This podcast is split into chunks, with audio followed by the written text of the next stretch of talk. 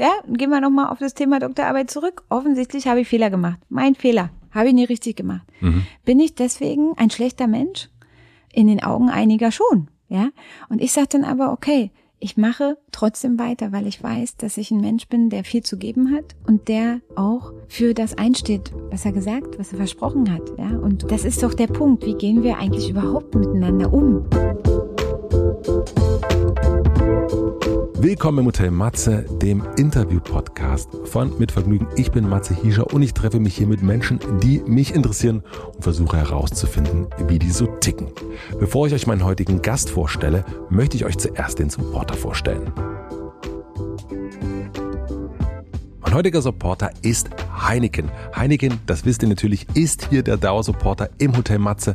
Ich trinke das Heineken 00, dass das Heineken, das genauso wie ich ohne Alkohol auskommt. Gerade jetzt im Sommer, in den Sommerferien, habe ich sehr viel Heineken 00 getrunken und ihr offensichtlich auch, denn ich habe einiges an Insta-Stories von euch bekommen und ein paar haben auch geschrieben, wenn sie Heineken trinken, dann hören sie innerlich schon meine Stimme. Gute Sache. Vielleicht kann das ja auch mal jemand erfinden, eine Art Podcast in a Bottle. Also man öffnet eine Flasche Heineken und Hotel Matze fängt an. Vielleicht macht Heineken dazu mal eine Edition. Ich würde mich freuen, aber ich freue mich so oder so. Vielen herzlichen Dank an Heineken für den Support. Und nun zu meinem heutigen Gast. Mein heutiger Gast ist Franziska Giffey. Franziska Giffey ist Politikerin der SPD. Sie wurde 1978 in Frankfurt-Oder geboren und wollte eigentlich Lehrerin werden. Zwei Ärzte haben ihr davon abgeraten, weil sie meinten, dass ihre Stimmbänder das nicht mitmachen würden. Dann eben Politik und zwar richtig. Von 2002 bis 2010 war sie Europabeauftragte des Berliner Bezirks Neukölln. Danach wurde sie Bezirksstadträtin und 2015 zur Bürgermeisterin von Neukölln gewählt. 2018 kam der Posten der Bundesverwaltung Familienministerin dazu. Davon ist sie jedoch in diesem Jahr zurückgetreten, denn ihr Doktortitel wurde nach dreimaligen Überprüfen mit Plagiatsvorwürfen aberkannt. Ihre Konsequenz war dann der Rücktritt. Nun kandidiert sie als Bürgermeisterin für Berlin. Und das sieht man, wenn man gerade durch die Stadt fährt, denn alles hängt hier voll mit ihren Plakaten und dem großen Versprechen, alle im Blick zu haben. Und ich dachte mir, das schaue ich mir mal an, denn so richtig einordnen konnte ich sie bisher nicht. Wir sprechen über ihren ostdeutschen Migrationshintergrund, denn über diese selbstgewählte Zuschreibung bin ich gestolpert und war ein bisschen verwundert. Es geht um ihre politische Motivation und Ambition. Woher kommt diese unglaubliche Energie? Wie ist es, das eigene Gesicht überall zu sehen? Ist die ehemalige Frauenministerin eigentlich eine Feministin und ein Vorbild? Und natürlich geht es um die berühmte Doktorarbeit. Sie nennt es den rosa Elefanten im Raum. Ich habe sie gefragt, warum ihr dieser Titel eigentlich mal so wichtig war und ob sie sich jetzt dafür schämt. Mein Ziel für das Gespräch war es, ein bisschen hinter die politische Fassade zu blicken. Ob das gelungen ist, das entscheidet ihr. Ich wünsche euch viel Vergnügen im Hotel Matze mit Franziska Giffey.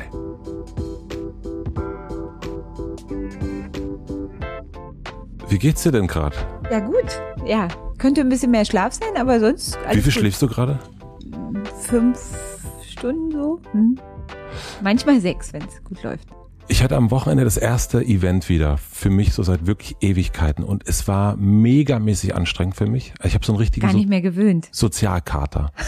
und dann habe ich heute früh gedacht, wie geht's wo der Frau Giffer jetzt gerade, also die so viel unterwegs sein muss und äh, hier jetzt da ist, danach geht's direkt mhm. weiter und wirklich, ist ein Wahnsinn. Ich, deinen Terminkalender stelle ich mir verrückt vor gerade. Mhm. Es sind jeden Tag zwischen zwölf und 17 Stunden. Und man trifft unheimlich viele Menschen. Und das Wichtige ist immer, dass man bei all der Menge wirklich in dem Moment, wo man irgendwo ist, voll dabei ist bei dem, was jetzt ist. Also ich bin jetzt voll bei dir. Ich habe 100% Aufmerksamkeit für dich und alles andere ist ausgeblendet. Und das ist auch wichtig, dass man das macht und kann, weil man ähm, sonst die Dinge nicht mehr ordentlich sortieren kann. Ich finde ganz entscheidend bei aller Fülle von Terminen trotzdem ähm, bei sich zu bleiben, in der Situation zu bleiben und auch vor allen Dingen ruhig zu bleiben und sagen, okay, jetzt ist das eine dran und dann kommt das nächste. Und dann geht's immer so weiter. Woher hast du das gelernt? Jahrelanges Training. Na, ich mache das ja schon eine Weile. Du machst das schon eine Weile, ja. aber dennoch ist es ja etwas, was uns jetzt nicht so in die Wiege gelegt wird. Also meine Eltern haben mir das jetzt nicht beigebracht. ja, also, also man braucht, glaube ich, wenn man wirklich sich politisch engagieren will, schon auch eine große Liebe zum Menschen, sage ich mal, und dazu, dass man das gerne macht, sich mit anderen auszutauschen und zu begegnen. Also wenn einem das keine Kraft gibt, dann kann man das nicht machen. Mir hat das immer Kraft gegeben. Mir hat in der Corona-Zeit total das gefehlt, dieser persönliche Austausch, vor Ort zu sein, mit den Leuten direkt ins Gespräch zu kommen, auch eine direkte Rückmeldung zu bekommen. Ähm, und das kann keine Videokonferenz ersetzen. Das ist einfach so. Also diese persönliche Begegnung, das ist eigentlich das, was für mich den Beruf auch ausmacht. Und ohne das ähm, ist es nicht schön. Also ich bin froh, dass man wieder raus kann. Und ich habe jetzt im Wahlkampf in diesem Jahr, wir werden bald äh, 300 Vororttermine zusammen haben. Und ähm, ich habe mit tausenden Menschen gesprochen über unsere Stadt, über ihre Wünsche, über das, was sie sich vorstellen und ihre Erwartungen an Politik. Das ist sehr, sehr verschieden auch natürlich. Aber es ist extrem wichtig, das zu tun, um so einen eigenen inneren Kompass zu haben für das, was richtig ist und was wirklich auch viele Menschen für wichtig erachten in der Stadt. Aber kennst du diesen Sozialkater? Also dieses, oh, ich möchte Na, jetzt in die Wanne oder ich möchte niemanden mehr sehen. Na, es ist, es ist sehr anstrengend. Man ist am Ende des Tages, auch wenn man sich die ganze Zeit quasi nur in Anführungsstrichen unterhalten hat, ist man K.O. Das ist ähm, eine sehr, man nimmt ja immer alle Energie dafür, ja, und ähm, das ist, ist schon so, dass, dass du auch dann am Abend müde bist, ja. Und das Entscheidende ist ja, diese Dinge, die man erfährt, die man hört, dann zu kanalisieren und zu sagen, okay, was machen wir denn jetzt daraus eigentlich? Wie, wie wird das denn überführt in ein politisches Programm? Wie bekommt man denn Mehrheiten organisiert für einen Weg? Welchen eigenen Kompass hat man daraus, was man erfährt? Also wie ähm, verarbeitet man auch all die Informationen, die man bekommt? Und wie machst du das dann? Also wenn du jetzt so viele Termine hast, ne, wenn du so 12, 13 Stunden unterwegs bist mhm. und dann ja eigentlich nach Hause kommst und müde bist? Na, ich bin jemand, der wirklich viel aufschreibt. Ich habe immer so ein kleines Notizbuch dabei und wenn ich bei Terminen bin, schreibe ich mir Sachen auf, die die Leute auch bewegen und was sie äh, wollen von mir. Und ich ähm, habe ja auf Facebook und Instagram quasi mein Tagebuch. Ja. Ähm, ich dokumentiere, was ich tue und das schreibe ich auch selber und also meistenteils. Und ähm, ich finde das immer eine gute Reflexion für mich. Was habe ich mitgenommen aus dem Termin? Was war wichtig? Was ist wichtig für die Stadt? Was daraus ist wichtig für die Menschen, die auf diesen Kanälen mir auch folgen? Und das ist für mich immer so ein bisschen auch ähm, die Reflexion eines solchen Termins, ja, das festzuhalten und dann auch aus dem, was man mitgeschrieben hat, wir haben ja dann auch Runden mit dem Team, mhm. wo wir sagen, okay, ich habe das und das erfahren, müssen wir da irgendwas machen? Wir haben jeden Morgen eine eine Morgenlage mit allen Mitarbeitern im, im Wahlkampfteam, wo kurz die Presseschau angeschaut wird. Wir sprechen darüber, was es Neues gibt und wir beraten dann, okay, gibt es Dinge, auf die müssen wir sofort reagieren? Äh, gibt es Dinge, dazu sollte man was sagen? Darauf sollten wir eingehen. Also dass wir schon oder war ich bei irgendeinem Termin, habe erfahren, dies, das ist nochmal wichtig, da müssen wir uns kümmern, dann werden solche Aufträge auch, auch verteilt. Also wichtig ist auch Nachbereitung dieser Gespräche und dieser Termine. Und wenn jemand einen gebeten hat, einer Sache nachzugehen, dass man es auch wirklich macht. Und wenn man jemand gesagt hat, bitte schreiben Sie mir eine E-Mail, ja, mhm. weil man kann es nicht in dem Moment klären, dann ist es sehr wichtig, dass derjenige, der sich hinsetzt und diese E-Mail schreibt, wirklich auch eine Antwort bekommt. Und das ist viel Arbeit. Und das auch durchzuziehen, dafür braucht man ein starkes Team. Und da bin ich auch sehr dankbar, dass ich so viele Menschen habe, äh, die das mit mir zusammen machen und da auch hinterher sind, dass die Leute auch eine Antwort kriegen. Da kommen mir zwei Fragen. Die erste Frage, wer kümmert sich um dich? auch mein Team. also die sorgen auch dafür? Ja, ja, die, die sind ganz toll. Die sorgen dafür, dass Wasser im Auto ist, dass ähm, wir, ähm, ja, wenn wir unterwegs sind, dass man auch zwischendurch einfach mal auf was isst oder ähm, planen den Tag ein, damit das klappt. Also es ist ja so, jeder Termin muss vorbereitet werden. Und ähm, ich habe das äh, in meiner Zeit im, im Bundesministerium war das auch so. Also man braucht eine richtige Terminmappe, da, wo, da muss drin stehen, wie läuft das ab, äh, wer ist, wer wird anwesend sein bei dem Termin, was sind das für Menschen, ähm, damit man da auch nicht unvorbereitet reingeht. Und wir haben das wirklich perfektioniert. Also es gibt eine, es gibt auch für deinen Termin heute eine sehr schöne Vorbereitung. Und da kann ich mich dann einlesen und dann geht's los. Und dann, äh, das ist natürlich wichtig, dass du da ein gutes Team hast, äh, das auch bestmöglich diese Termine so vorbereitet, dass da auch was rauskommt dabei.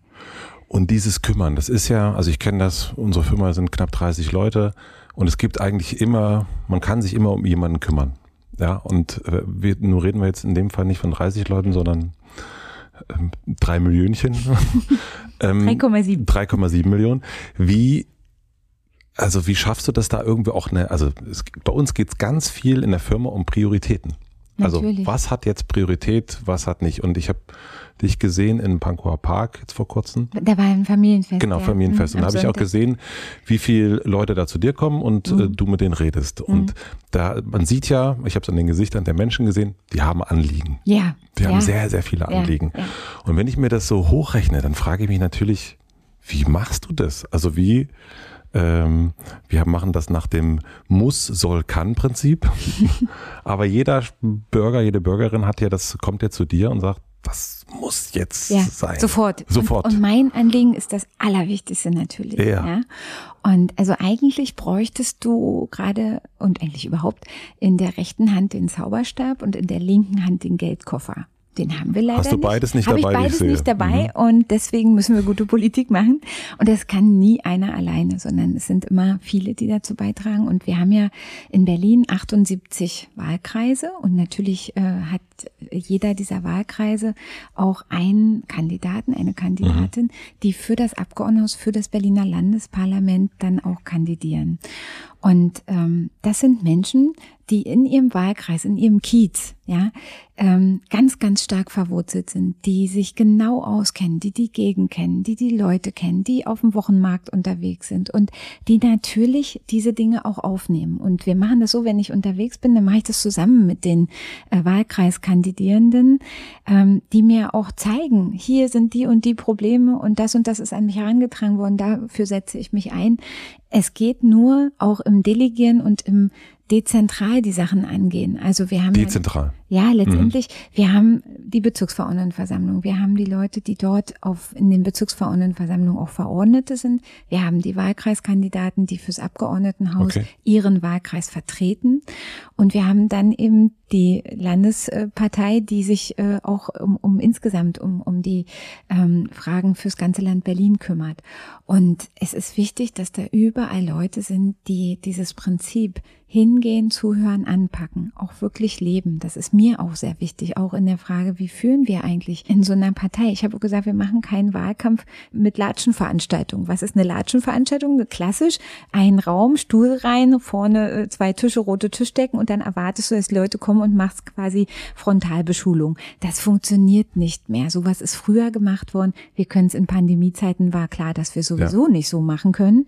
Und deswegen ist eben dieses Rausgehen, ähm, auf die Wochenmärkte, in die Kleingärtenanlagen, dort, wo Menschen sowieso sind, ja, und wo sie mit ihren Anliegen kommen können, unterwegs zu sein, auch Tür zu Tür. Wir haben mehrere Kandidierende, die in ihren Wahlkreisen teilweise bis über 8000 Tür zu Tür Besuche gemacht haben. Also die gehen nach Hause und sagen, guten Tag, ich bin von der SPD, ich möchte Ihnen gerne unser Programm hier übergeben, das werden viele Berliner und Berliner erlebt haben. Das können wir, weil wir fast 20.000 Mitglieder haben und weil wir unheimlich viele im Moment auf der Straße haben, die wirklich ackern, das direkte Gespräch so in unser Material an den Mann, an die Frau bringen. Und wir haben auch zum Beispiel eine sehr aktive AG 60 Plus, also das sind die älteren Sozialdemokratinnen und Sozialdemokraten, die machen dann immer große Infostände auf sehr belebten Plätzen und die haben mir berichtet, dass diesmal wirklich das Material geht weg wie warme Semmeln. Die sind das ruckzuck alles los und dann müssen sie abbauen, weil, weil dann das Material aus ist. Also wir haben dieses Mal wirklich positive Rückmeldungen und das freut mich auch sehr. Ich bin ja am Samstag, ich sehe das, dann gehe ich, gehe ich mit meiner Familie über den Wochenmarkt und dann sind dann alle Vertreter, Vertreterinnen von allen Parteien auf allen Stimmt. möglichen Wochenmärkten, hier im Prenzlauer Berg vor allen Dingen. Und während ich da irgendwie das Obst und Gemüse für die Woche kaufe und Zeit mit meiner Familie verbringe, stehen die da stundenlang. Mhm. Warum tun die sich das an? also das, äh, Ja. äh, es ist ja wirklich bei all dem, was man an Politikerinnen äh, auch äh, bashen kann und kritisieren kann, ist immer die Frage, also gerade wenn junge, ich sehe da junge Politikerinnen, denke ich, Wahnsinn, ja, ich, ich habe jetzt hier meine Zeit und äh, ich ja. sag dann die da oben und die stehen aber da den ganzen Tag. Genau. Und warum? Ja. Also warum äh, tun die sich da, also warum tun sie sich das ja, an? Du musst ja auch sehen, ähm, dass nicht nur das am Infostand stehen, es sind die endlosen vielen Abendsitzungen, die verbracht werden, um zu diskutieren über den besten Weg. Es sind auch zum Beispiel, wenn dann alle immer sich aufregen, ja, jetzt ist hier schon wieder die ganze Stadt plakatiert, ne? Das hm. machen Leute ehrenamtlich. Also, dass die Plakate hängen, ist ehrenamtliches Engagement. Warum?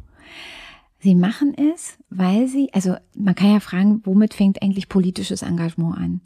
Ähm, eigentlich fängt es aus meiner Sicht immer damit an, dass man sich erstens für mehr interessiert als nur für sich selber und zweitens, dass man sagt, man sieht irgendetwas, was in dem Umfeld, in dem man lebt, nicht in Ordnung ist und man möchte daran was ändern und man gibt sich nicht mit dem Meckern zufrieden, mhm. Also das erste eben sich mehr interessieren als für sich selber. Zweitens sehen, dass es Handlungsbedarf gibt. Und drittens nicht nur einfach zugucken, wie andere handeln, sondern sagen, ich mache jetzt selber was. So. Und diese drei Komponenten, das ähm, ist allen Menschen gemein, die sich ähm, irgendwie an irgendeinem Punkt ihres Lebens entscheiden, etwas zu tun und auch einer Partei beizutreten. Mhm.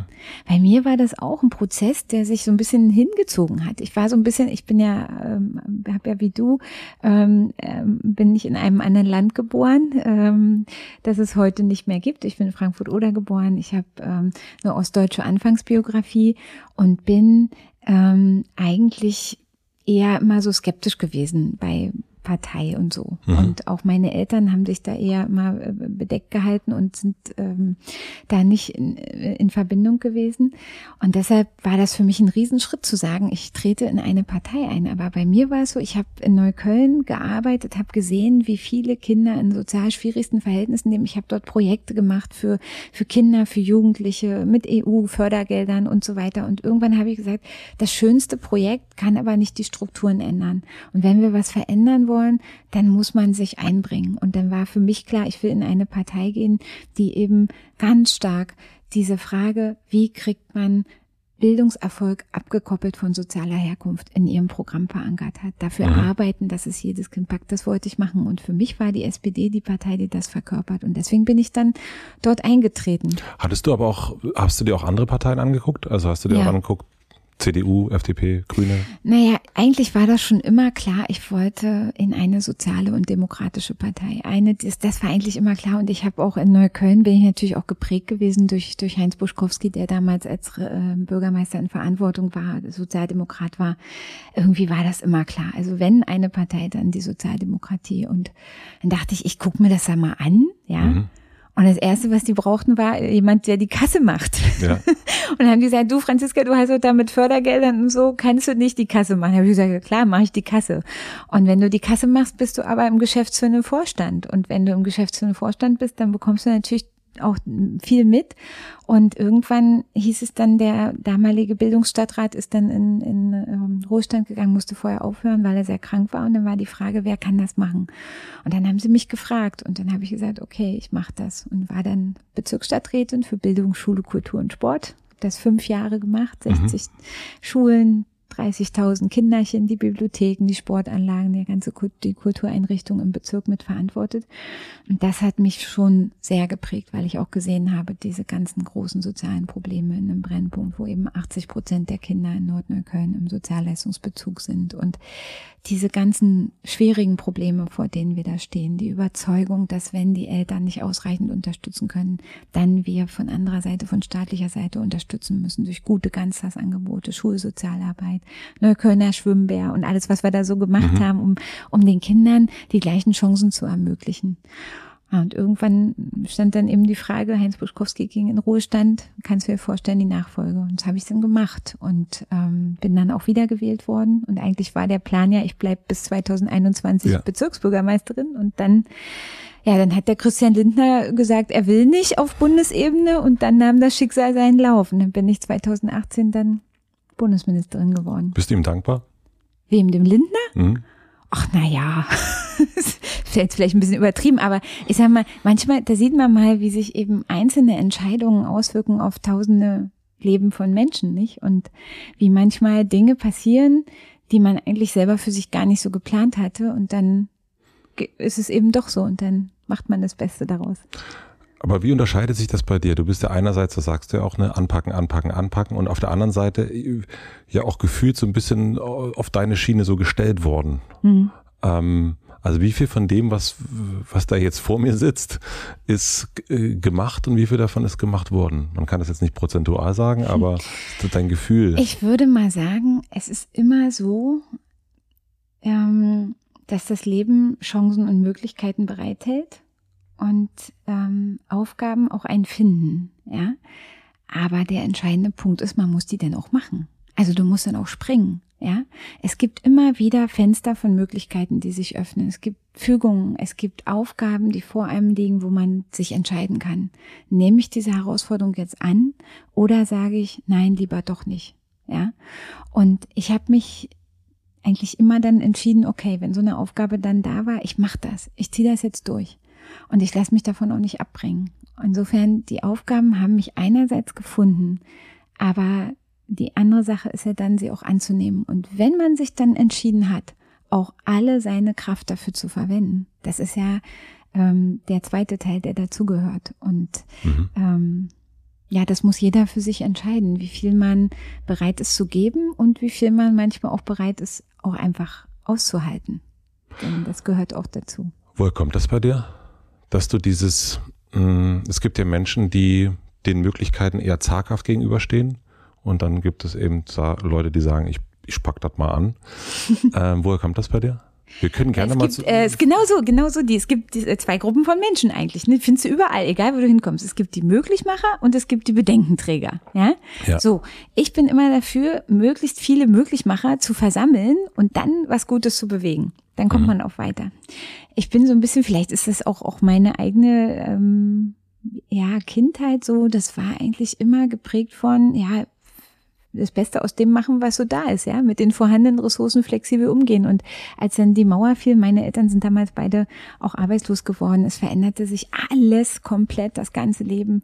Und ähm, dann auch eben nicht verzagt zu sein, sondern zu sagen, okay, dann ähm, gucken wir jetzt, wie es weitergeht. Ähm, meine Eltern haben damals dann auch beide ähm, nochmal komplett von vorne angefangen mit ihrem beruflichen Leben und haben das Beste daraus gemacht und ähm, aber gab es einen Moment, wo die wo es hätte auch sein können, dass die, naja, was man als Wendeverlierer bezeichnet hätten werden können. Also liegt das, hätte das in der Familie Söke überhaupt äh, drin liegen können?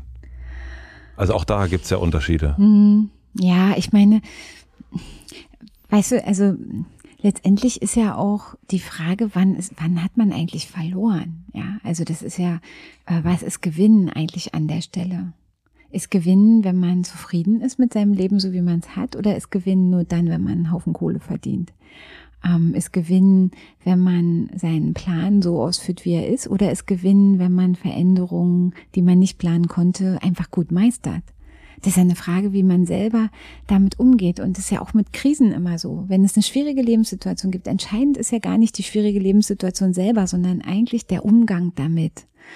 Und ein optimistischer, ein zuversichtlicher Umgang, auch mit der schwierigsten Situation, kann uns stark machen. Und das ist das, was, glaube ich, auch ausmacht, ob jemand sich als Verlierer, Wendeverlierer oder wie auch immer fühlt oder sagt, okay, es war nicht einfach, wir haben aber das Beste daraus gemacht und die Möglichkeiten, die sich aufgetan haben, auch genutzt. Und nicht, waren nicht verzagt. Ja, das, das habe ich bei ganz vielen Ostdeutschen auch erlebt, dass sie nicht verzagt waren, sondern dass sie schwierige, höchstgradige Veränderungen gut gemeistert haben. Und das ist eine große Leistung, die mir manchmal ein bisschen zu wenig gewürdigt wird in der Sichtweise auf Ost und West. Ja. Mhm. Jetzt sind wir bei einem ganz anderen Thema, aber ich meine nur mal so. Also ich, ich weiß nicht, wo sie herkommt, keine Ahnung. Ich bin ein grundoptimistischer Mensch. Aber sind deine Eltern auch so optimistisch gewesen? Also meine Eltern waren, als die, als die Mauer fiel, einfach maximal verunsichert. Das, das war eine unsichere Zeit, natürlich. Also das wäre alles andere, es wäre auch nicht in Ordnung, das zu sagen. Natürlich war das eine sehr verunsichernde Zeit. Man wusste nicht genau, wie es weitergeht. Und wenn alles, was ähm, bisher war, wegbricht, dann ist es manchmal auch schwer, optimistisch zu sein. Ja. Aber zu sagen, wir, machen jetzt das Beste draus. Es ist so, wie es ist. Und wir ähm, verwenden unsere Kraft ähm, darauf, auch für die Neuorientierung nach vorne zu gucken und nicht zu jammern und zu klagen. Das ist so eine Grundeinstellung, glaube ich, die einem in ganz vielen Situationen auch helfen kann, ohne dass man über äh, überschäumend ist, ja, und mhm. jetzt völlig unrealistisch. Äh, ich glaube, das ist den Ostdeutschen jetzt auch nicht so in die Wiege gelegt, würde ich mal behaupten. Stimmt, ja. Ja, aber einfach aus, aus wenig viel zu tun. Das ist, glaube ich, den Ostdeutschen schon in die Wiege gelegt. Ja, Regine Hildebrand hat mal das gesagt, aus Schiete Bonbon machen. Mhm. Genau so ist mhm. es.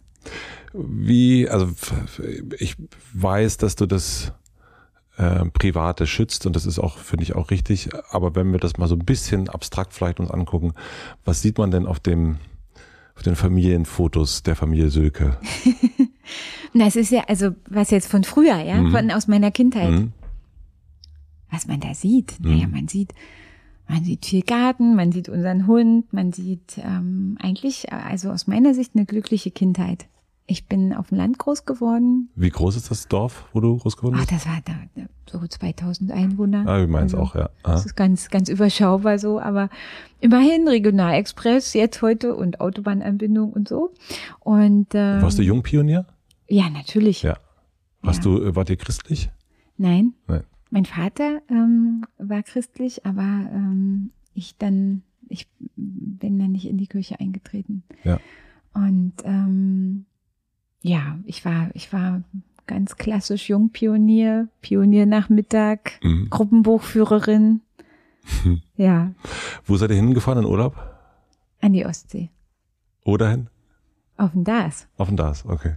Weil meine, meine, ähm, ja, die, die Familie hat so ein kleines, meine Großmutter, Großeltern hatten so ein ganz kleines Ferienhäuschen äh, in Zingst und da sind wir oft gewesen als Kinder. Ja, deine Eltern, soweit ich das gelesen habe, haben ja auch so ein, in, im VEB gearbeitet, ne? Mhm. Volkseigener Betrieb, Volkseigner, musst du nochmal sagen, das, muss man das weiß sagen. nicht jeder. Das weiß nicht jeder, stimmt. Volkseigener Betrieb. Und wir hatten äh, vom Betrieb von meines Vaters, der, äh, wo er gearbeitet hat, da gab es dann irgendwie verschiedene Ferienorte, wo mhm. wir dann mhm. irgendwie so hingefahren ja, wurden. Ja, habe ich auch mal mitgemacht. Und das fand ich als Idee total super und finde ich eigentlich schade, dass es das nicht mehr gibt. Also haben wir uns auch selber mal überlegt, bei Mitvergnügen sowas mal zu machen, dass man ja. irgendwo so ein mhm. Die so Betriebe Ort hatten eigene Ferienlager. Ich weiß ja. nicht, in Großköris war ich da mal Aha. mit Neptunfest und Bungalow und allem so, was so zum Ferienlager dazugehört, genau. Ähm, ja, Klar, also äh, sich darüber Gedanken zu machen, wie Familie und Beruf vereinbart werden kann in den Ferienzeiten und äh, auch Ferienangebote von den Betrieben zu organisieren, äh, das ist schon eine schöne Sache. Mhm. Wird übrigens habe ich in meiner Zeit als Familienministerin ein Förderprogramm gestartet für Betriebe.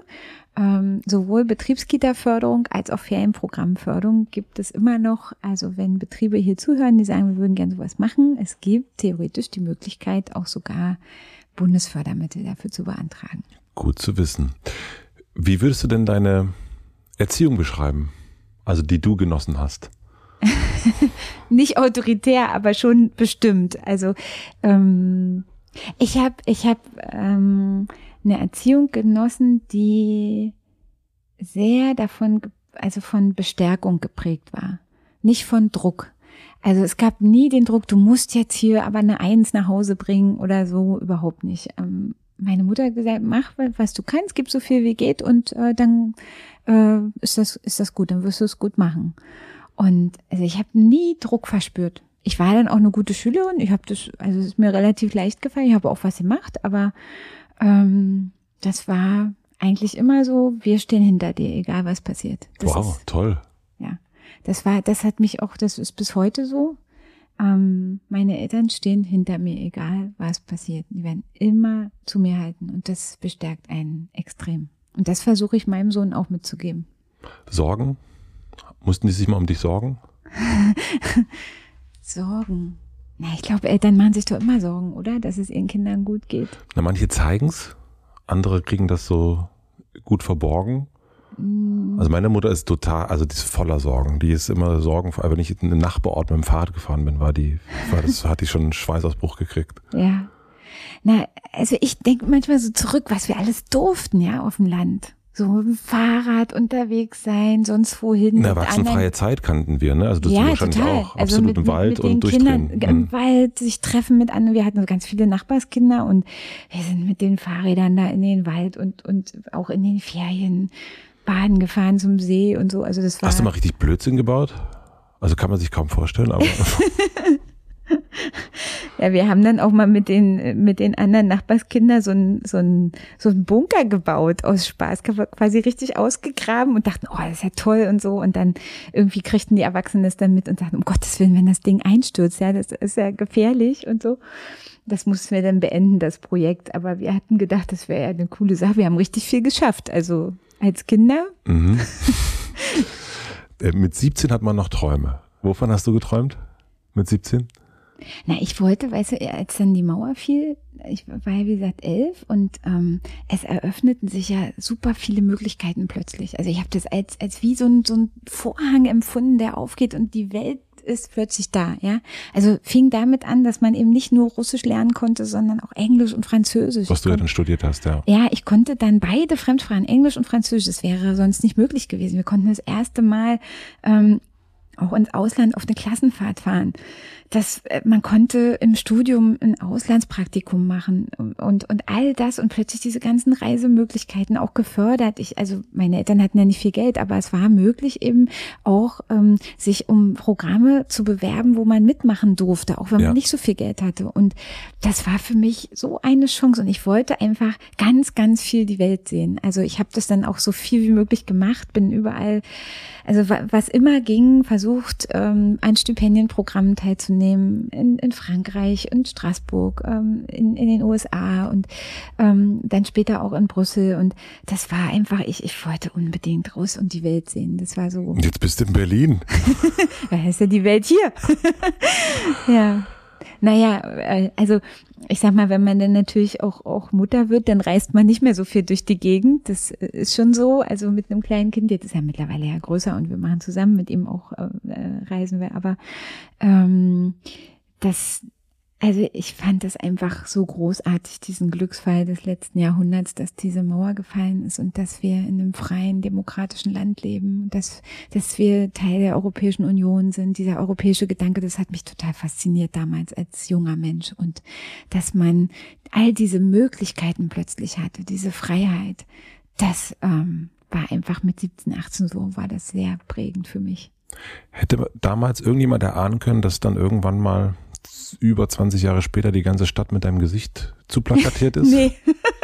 Nee, ich weiß noch, wie wir das erste Mal nach West-Berlin gefahren sind. Das war ja dann, also im, im November 89 für die Mauer und kurz ja. danach dann, war halt Winter, war kalt, dann sind wir auch irgendwie zwei Wochen später das erste Mal dann gefahren. Mit welchem Gefährt? Was Mit dem ihr? Wartburg. Wartburg, oh, ja, die feinen Herren. Ein hellblauer Wartburg. Na, mein Vater ist Kfz-Meister so, gewesen. stimmt, okay, ja. Und der hat den selber aus einem Schrotthaufen, hat er mhm. diesen Wartburg aufgebaut und äh, hat quasi, war das war sein ganzer Stolz, der war hellblau, ich weiß es noch. Und ähm, die Farbe, die ist immer noch, also zumindest so. ja, und dann sind wir halt mit dem Wartburg und man durfte ja nicht äh, direkt nach West-Berlin rein, sondern es war abgemacht, dass die Trabis und Wartburgs auf dem Flughafen Schönefeld abgeparkt ja. wurden und man dann in Busse, die auch mit der Bundeswehr besetzt waren, umstieg und mit den Bussen vom Flughafen Schönefeld dann bis zum U-Bahnhof Rudow fuhr und von Rudow dann mit der U-Bahn bis zum äh, Hermannplatz äh, fahren konnte mit der U7 und dort gab es dann einen Schalter mit dem Begrüßungsgeld und dann sind ja alle ähm, entsprechend mitsamt Begrüßungsgeld in den Karstadt am Hermannplatz und haben den quasi gestürmt. Damit ähm, lief's, damals lief es noch gut für den, für den Karstadt. ja, da war genau, also der war quasi leer gekauft. Was hast du gekriegt? Ich habe ich hab von dem Begrüßungsgeld ein kleines Radio gekauft. Ah. Und das war, es war ja normalerweise ein unerschwingliches Produkt. Ähm, ja. Und äh, dann gab es das aber für einen total okayen Preis. Also man konnte. War dir Musik so wichtig? Ja, ich fand es einfach toll, ähm, dann mit einem eigenen Radio Musik zu hören. Was hast du für Musik gehört? Oh, naja, was so damals so in war. Ich weiß nicht, was war in, in, der, in der Wendezeit dann so. Die erste CD war, war glaube ich, die Ärzte mit so einem Plüsch, so ein hellblaues Plüsch Cover. Kannst du dich noch daran Ja, ja, ja. Ich, ich frage mich gerade, welches Album von denen, also die beste Menschengestalt, die kann man dann später. Das war aber nicht Plüsch. Ich muss das nochmal nachgucken. Ja. Hm? Ich weiß gerade auch nicht. Ja, ja, aber ich weiß, ich habe auch äh, hellblau auch, ne? Ja, hellblau. Hellblau Schon wieder. wieder hellblau, äh, mein Gott. Wieder. Mhm. Ja, das mhm. halt aber, ja, so. Naja, und ähm, ja, und damals, ich hätte mir das echt nicht träumen lassen. Also es war dann, ähm, sind da mit der U-Bahn gefahren. Ich, ich hätte mir nicht träumen lassen. Es war sozusagen das erste Mal, dass ich westdeutschen Boden betreten habe in Rudow und dass das später mal mein Wahlkreis werden würde und dass ich mal Bürgermeisterin dieses Bezirks werden würde, das hätte ich damals nicht also und was sagen deine werden. ehemaligen Schulkameraden, Kameradinnen, wenn die das jetzt so mitkriegen? Also ist das ist das für die so, äh, ja, wussten wir schon immer? Oder, nee, nee. Äh, oder ist das irgendwie so, also wie, wie ist das für die? Wenn die dich, also sie, hast du noch, hast du noch Kontakt? ab und zu, wenn ich so bei meinen Eltern draußen bin, dann trifft man mal den einen oder ja. anderen. Die haben ja jetzt alle auch Familie, Kinder oh. und so. Also immer lustig, wenn man Leute trifft, die man seit 20 Jahren nicht gesehen hat. Und dann sieht man so das Kind in denen. Kennst du das? Ja, klar. Dass, dass man das Kind noch in denen sieht. Und äh, die sind dann aber auch schon natürlich über 40 und man wei weiß aber noch genau, wie die als Kinder aussahen in der Grundschule. Und ähm, ja, die sind schon interessiert daran, verfolgen das und ja, also eigentlich, ich weiß nicht, ob die, das habe ich eigentlich mit niemandem besprochen, ob da einer mal überrascht ist davon oder so. Weiß ich gar nicht. Gibt es einen Unterschied zwischen äh, der Franzi und äh, der äh, Frau Giffey? Also gibt es einen Unterschied zwischen der politischen? Ja, ein bisschen Weiterentwicklung ist schon passiert. Nee, das schon, aber äh, der, also wenn du da unterwegs bist, bist du da, also läufst du da so lang, wie du hierher kommst oder ist, bist du da eine andere Person auch so ein bisschen, also ähm, es gibt so ein, ähm Na, ich, ich fahre jetzt nicht durchs Dorf mit dem Kostüm äh, und, und hochragigen Schuhen, wenn ich zur Kaufhalle will und einfach mal ein Brot kaufen will, ja? Okay. Sondern da fahre ich halt so ganz normal halt. Also Aber gibt es einen Unterschied zwischen den Personen? Also gibt es eine öffentliche Person, nicht nur in, in, in der, im Aussehen, sondern auch in, in, in, in dem, was du zeigst? Nee. Also eigentlich, ich bin ich. Und ähm, natürlich, wenn man in einer, in einer äh, Rolle ist, die jetzt sagt, wir, wir reden jetzt über, keine Ahnung, ähm, Stadtentwicklung in Berlin, ja. dann ähm, wird es eine andere Seriosität geben, als wenn ich mich mit dem Nachbarn über den Gartenzaun über das äh, darüber unterhalte, wie weit denn die Tomaten schon sind, ja. Ähm, aber ich bin ja trotzdem ich selber und ähm, ich, ich habe auch nicht die Absicht, mich dazu verstellen. Ich bin einfach ich selber und ähm, einfach ganz normal. Also das hält man auch so lange nicht durch, wenn man sich verstellt. Also dann lieber authentisch bleiben. Das habe ich immer gemacht und deswegen bin ich da auch anschlussfähig überall und das klappt gut. Und wie ist das jetzt, wenn du durch Berlin fährst und da wirklich überall dein Gesicht siehst? Also es ist wirklich, es ist wahnsinnig, wie viele Plakate von dir hängen. Also von allen, ja. Also ja, ja. gerade, das ist. Äh ja, wir haben insgesamt 40.000 äh, von den kleinen Plakaten. Ja. Die sind ja immer vorne hinten. Also auf der einen Seite ist der Wahlkreiskandidat, auf der anderen Seite Spitzenkandidatin. Das ist schon viel. Aber merkst du, dass du das bist oder mer oder ist das irgendwie? Gibt es eine Art? Ich bin das eigentlich gar nicht. Na, es ist schon ein bisschen skurril. Also gerade die Großflächen. Ja. Ähm, also man weiß ja, dass man das selber äh, bei den Shootings natürlich selber gemacht hat, aber das ist schon ein bisschen skurril, wenn man das sieht, ja. Hm. Hast, also gibt es eine Öffentlichkeitsscham bei dir? Wie meinst du das? Na, dass das so ein bisschen peinlich ist, dass da jetzt so viel nö. gemacht wird? Ach nö. Nee, okay. Nö. Also ich sag mal, wenn man, also, dann kann man das nicht machen. Also habe ich nicht. Okay. Nee. Es, ist, es gehört dazu. Also und ähm, ich sag mal, das ist ja so, ja, ich habe ja ein Anliegen. Ja, ich möchte gerne meine Kraft, meine Erfahrung, meine Kompetenz hier einbringen für diese Stadt. So. Und natürlich ist es so, dass wir im Wettbewerb stehen, auch mit anderen Parteien. Und es geht darum, eine gute Kampagne zu machen. Und mir war wichtig, dass die Plakate so aussehen, dass die Leute sagen, Mensch, das ist ja, also das die Plakate sollen die lebenswerte Stadt ausdrücken. Deswegen sind unsere Plakate auch, die haben eine Farbenfroheit, die haben immer eine Begegnung. Ja, mhm. jedes Plakat hat eine Begegnung. Bis auf eins, das letzte jetzt, da ist ja dann quasi der Fokus äh, auf mich. Das, also wirklich, das ist das Schlussplakat. Da war war eben der Fokus in der Stadt ähm, und das kleine Plakat ist natürlich das das äh, eigentliche ähm, Kandidatenplakat. Da sind ja auch immer die Einzelpersonen drauf. Aber die Großflächenplakate sollen immer eine Geschichte erzählen. Als du dann weg bist, ähm, warum wolltest du unbedingt nach Berlin ziehen? Du bist ja dann mit 19 wahrscheinlich, ne? Ja, nach dem Abitur, nach dem genau. Abi, ja. Ich habe das Abi gemacht. Warum bist du hierher? Warum war Berlin? Also ich meine, du hast schon erzählt, ne, du wolltest eigentlich die ganze Welt sehen, aber bist dann hier gelandet. Na, ich Hattest du auch dieses ganz kurz, Wegwollen aus diesem 2000 Seelen dem, ich nenne es Kaff. ja, nee, also ich meine, das ist ja logisch, also war klar nach dem Abitur irgendwie Studium und ich mhm. wollte ähm, nicht so weit weg jetzt ähm, von hier aus der Gegend studieren. Dann war klar, Berlin hat die Universitäten und dann geht man dahin und ich wollte eigentlich Lehrerin werden. Ich hatte ja einen anderen Plan. Ich wollte Englisch und Französisch lehren. Dann habe ich an der Humboldt-Universität mich beworben. Da war noch alles total im Umbau. Die ganze Friedrichstraße sah alles noch grau mhm. und schlimm aus und ähm, ganz, ganz viel Veränderung noch. Und ähm, dann war klar, ich gehe nach Berlin. Irgendwie war das klar, ich gehe in die Hauptstadt. Das ist ja auch nur eine Stunde entfernt quasi vom, vom Umland. Und das war einfach praktisch und es war auch der Ort, an dem ich gerne das Studium machen wollte.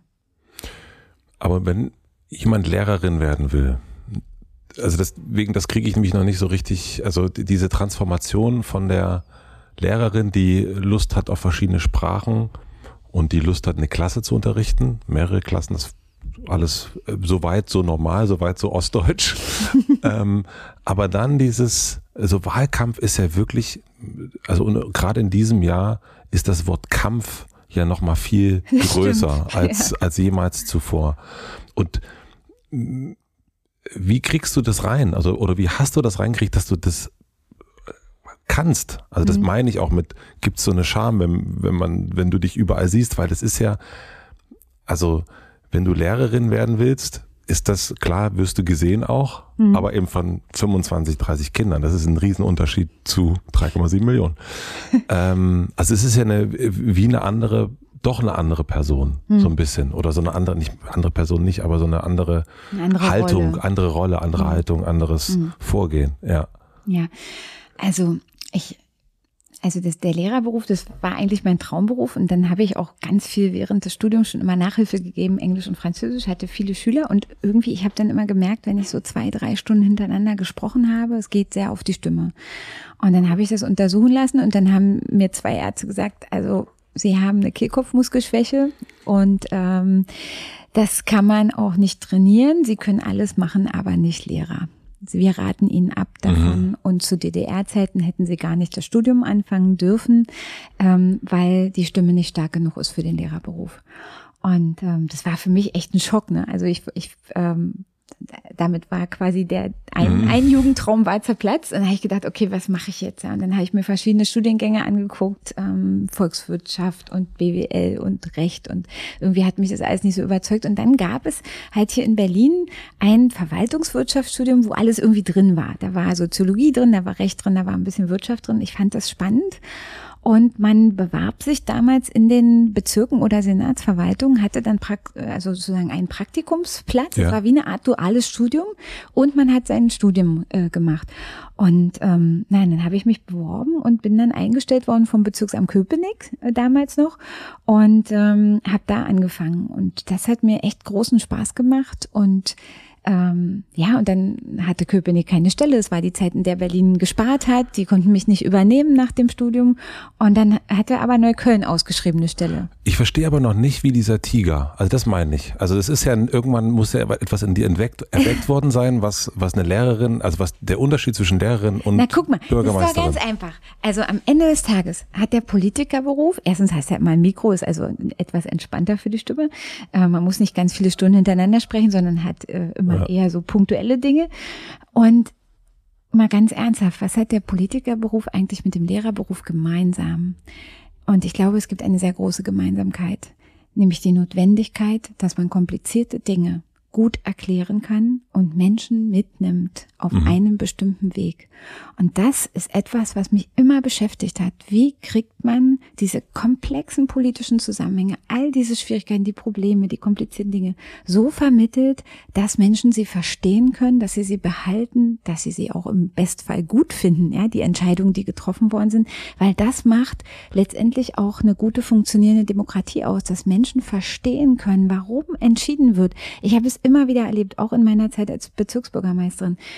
Auch wenn man nicht alle Wünsche erfüllen kann, wenn man gut erklären kann, warum bestimmte Dinge so nicht gehen, warum wir es nicht oder auch manchmal noch nicht so machen können, dann gibt es Akzeptanz und dann gibt es auch ein Gespräch.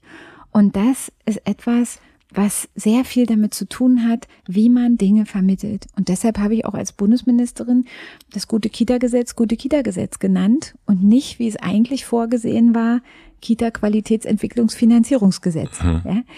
Ähm, und das das ist etwas, wo ich glaube, davon hängt auch das Funktionieren unserer Demokratie ab, dass wir nicht nur beteiligen an Prozessen, sondern dass wir vor allen Dingen denjenigen, die sich nicht jeden Tag mit all diesen Fragen auseinandersetzen, die nicht jeden Tag Tagesschau und Tagesthemen gucken, trotzdem es so auch ähm, vermitteln, rüberbringen, was wir hier tun und wofür und was eigentlich der Nutzen ist davon, dass sie es auch nachvollziehen können. Und das passiert manchmal zu wenig. Und dann muss man sich nicht wundern, wenn die Leute auch frustriert sind über manche Entscheidungen. Würde denn die Franziska von heute sich nochmal von zwei Ärzten erzählen lassen, dass sie einen Beruf nicht ausüben sollte? ah, naja, ich habe das ja selber gemerkt damals, dass ich, dass das schon, ich bin ja nicht umsonst hingegangen, habe das kontrollieren lassen. Also ähm, das war so ein klassischer Fall von, okay, Leben ist das, was passiert, während du eifrig dabei bist, andere Pläne zu machen. Mhm. Aber es ist dann so, ja, manchmal kommt es halt anders, als man denkt, aber da muss man das Beste draus machen. Ja, das Leben läuft ja nie geradlinig. Nee, das sowieso nicht, aber ich meine, du, du weißt ja, was ich meine. Also dieses so, dass da, also so, ich habe jetzt nicht das Gefühl, dass, die, dass das heute nochmal so passieren könnte, dass da zwei also klar kannst du sagen, ich gehe da hin und lass mich irgendwie untersuchen oder wie auch immer, aber ich habe nicht das Gefühl, dass da vor mir jemand sitzt, der sagt, ja, nee, also ich soll das jetzt nicht machen, nee, dann dann lasse ich das mal besser. Naja, das eine ist, äh, wenn ein einer abbringt von seinen Überzeugungen oder wenn einer wirklich einen sachlichen Grund hat, auch warum er bestimmte Dinge vertritt und wenn man auch selber merkt, dass es halt schwierig ist. Ne? Und ähm, insofern, äh, ja, ich, ich finde immer, also es ist ja so, ne, die Gelassenheit, Dinge hinzunehmen, die man nicht ändern kann und die Kraft, Dinge wirklich zu verändern, die man ändern kann. Und das ist doch eigentlich der Punkt. Und ich gebe meine Kraft lieber dafür, äh, was man ändern kann. Und ähm, sehr stoische Philosophenmäßig. Na, wieso? Also ich meine, ist doch so. Ja, klar. Ja? Gibt ja so viele Leute, die regen sich auf über Sachen, die, die sie nicht beeinflussen können, ja. Und wo man dann sagt, Mensch, dann nimm doch die Kraft und die Zeit und guck mal, was du machen kannst. Und ich glaube, jeder kann was machen. Ich glaube, wir müssen auch hier in Berlin zu einem Punkt kommen, wo mehr Menschen auch überlegen, was kann ich denn eigentlich für meine Stadt tun? Und nicht nur immer erwarten, dass jemand anders kommt und alles für sie löst. Ja, also ich meine, wir können die tollste BSR hier haben, mit einem verdoppelten Personal. Wenn die Leute nicht aufhören, ihren Müll einfach dahin zu schmeißen, wo sie gehen und stehen, wird's nicht besser, ja? Und wenn jeder aber ein bisschen beiträgt, ich habe immer gesagt, früher so auch, auch in Neukölln, ich habe ja, ähm, ich habe ja 3000 Menschen eingebürgert in mhm. der Zeit und ich habe immer gesagt, ähm, was, was macht es eigentlich aus, Bürger dieser Stadt zu sein? Ja, und Bürger dieser Stadt zu sein heißt, dass es damit anfängt, dass du deinem Nachbarn einen schönen guten Tag wünscht. Ja, und dass du dich für mehr interessierst als nur für dich selber, dass du deinem Kind eine gute Nachtgeschichte vorliest, dass du ähm, ja deinen Müll dahin tust, wo er hingehört, ja. Und es muss nicht jeder Bürgermeister werden oder irgendwie einen Chefposten haben oder keine Ahnung, ja.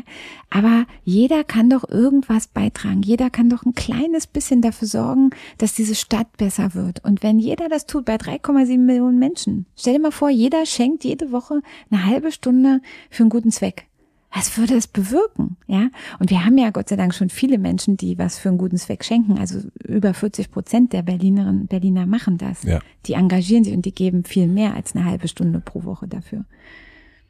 Ich bin, ich würde noch eine Sache zu dieser äh, deiner ostdeutschen Biografie fragen wollen. Du hast das ähm, mit Herrn Scholz äh, hier in Berlin hast du, hast du gesagt, dass du Migrationshintergrund hast, ostdeutschen Migrationshintergrund. ja, das war eher scherzhaft gemeint. Und da bin ich so ein bisschen drüber gestolpert. Also warum betonst du das so und fühlst du dich ernsthaft als Migrantin? Ach, nein, also ich sag mal so, ich fühle mich schon sehr häufig in einer Situation, wo die Unterrepräsentanz einer bestimmten Bevölkerungsgruppe, nämlich der Ostdeutschen, vergleichbar ist mit der Unterrepräsentanz von Menschen mit Migrationshintergrund in den Führungsetagen unseres Landes.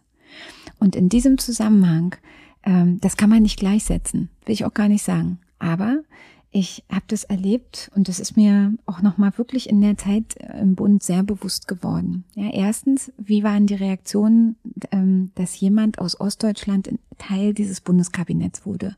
Der Kampf auch dafür. Die ostdeutschen SPD-Landesverbände haben sich ja sehr dafür stark gemacht. Es war ja am Anfang eine Diskussion, wie ist das Bundeskabinett zusammengesetzt? Ja, es gibt eine Ostdeutsche, das ist die Kanzlerin. So, mhm. und da haben ja die ostdeutschen SPD-Landesverbände ganz klar gesagt, das geht so nicht. Wir wollen eine Person von der SPD, die noch aus dem Osten kommt und da auch eine Anfangsbiografie zumindest hat. Und ähm, dann, als ich das wurde, habe ich auch gemerkt, wie vielen Menschen das wichtig ist. Äh, wie oft habe ich gehört, dass Leute gesagt haben, eine von uns, mhm. ja, in Anführungszeichen, sitzt da am Kabinettstisch. Das ist gut so. Wir fühlen uns repräsentiert, ja.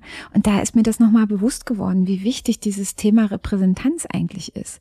Und wir sehen dann, äh, überall, wo ich hinkam, egal wo, in den Staatssekretärsebenen, in den Abteilungsleiterebenen, in den Gerichten, in den Universitäten, die Präsidenten, die Zeitungsverleger. Ich war mal bei den deutschen Zeitungsverlegern, 40 äh, äh, Männer, irgendwie zwei Frauen. Und dann habe ich gefragt, ist irgendjemand hier ähm, äh, aus dem Ostteil. Und dann sagte, sagte einer, ja, ich bin mit einer Frau aus Dresden verheiratet. Ja, zählt das auch? Ja, und, und dann sagt man so, Mensch, also, und, oder wenn Sie gucken in den, in den, in den Führungsetagen des Landes, in den DAX-Unternehmen, ja, oder in den großen Firmen. Es sind sehr, sehr wenige Frauen dort in Führung aber noch viel weniger Menschen aus Ostdeutschland Warum ist das findet so? man nicht, ja. Und deswegen ist das manchmal kann das Gefühl aufkommen, ja, wir haben weniger Ostdeutsche als Westdeutsche, das äh, hängt ja auch damit zusammen, dass äh, einfach die Bevölkerung unterschiedlich groß sind. Aber trotzdem sind es gemessen an der Zahl derjenigen, die in der Bevölkerung sind, immer noch viel weniger Menschen. Und man kann sich wirklich fragen, woran liegt das eigentlich? Es kann ja nicht sein, dass die Leute, die im Osten geboren, aufgewachsen, sozialisiert worden sind, weniger talentiert sind, weniger begabt sind. Ja. Und ähm, was würdest du sagen, hast du anders gemacht? Also deine Karriere ist ja eine ganz andere. Eben, du bist da. Mhm. Ähm, wenn du dir das, wenn du dich mal sozusagen nach deinem langen Arbeitstag im Reflexionsmodus befindest, ähm, was ist da anders? Also, ich weiß nicht, ich, ich hatte Menschen, die mich unterstützt haben auf dem Weg. Das muss man sagen. Ähm, haben andere aber auch. Ja, es ist eine Mischung aus Menschen, die einen unterstützen. Es ist auch, auch manchmal ein bisschen Glück dabei, Zeitpunkte, die zusammenpassen müssen, Möglichkeitsfenster, die sich öffnen. Und am Ende dann auch, dass man springt, dass man es dann wirklich auch macht, ja, und selber will. Ähm, was du am Anfang schon sagtest. Ja, das, das selber wollen ist auch ganz wichtig und sich das zutrauen und sich auch nicht ähm, beirren lassen. Und ich hatte im letzten Jahr so ein Erlebnis, da war ich eingeladen in die London School of Economics. Ähm, dort gibt es ein deutsches Studienförderprogramm und dort waren ähm, zehn junge, hochtalentierte deutsche äh, junge Leute, Studierende, die an der London School of Economics eben ein besonderes äh, Stipendium bekommen haben, um das dort zu machen und eine Zeit dort eben ausgebildet zu werden. Taffe Leute. Und wir saßen mit denen dann am Tisch mhm. und alle stellten sich ganz selbstbewusst vor und so und super. Und dann waren zwei junge Frauen, an die ich mich sehr erinnere, die sehr zurückhaltend waren. Es war eine junge Frau mit Migrationshintergrund und eine aus Halle, die dann sagte, ja, sie hat ja auch dieses Stipendium bekommen und ihre Mama, die ist ähm, Altenpflegerin und ähm, eigentlich hätten, hätten sie gar nicht das Geld und sie weiß eigentlich gar nicht, ob sie hier richtig ist, weil alle erzählten, was sie denn schon alles gemacht haben und wo sie überall schon im Ausland waren und Unterstützung und die International School und weiß ich was. Und die sagte dann am Ende, sie weiß gar nicht, ob sie hier richtig ist, weil eigentlich hat sie gar nicht die finanziellen Mittel, um hier an so einer Schule zu sein. Und nur über das Stipendium ist das überhaupt möglich. Und diese Frage, ich weiß ja nicht, ob es so richtig ist. Ich habe mich dann noch mit ihr unterhalten, habe gesagt, doch, sie sind richtig. Diese Frage dürfen Sie sich nie stellen, ob sie richtig, sie sind hier richtig. Und sie werden ihren Weg machen. Und sie hatte aber in ihrem Umfeld kein Vorbild dafür. Weil dort, wo sie groß geworden ist, in, in ihrem Umfeld, waren einfach war niemand anders vorher an der London School of Economics.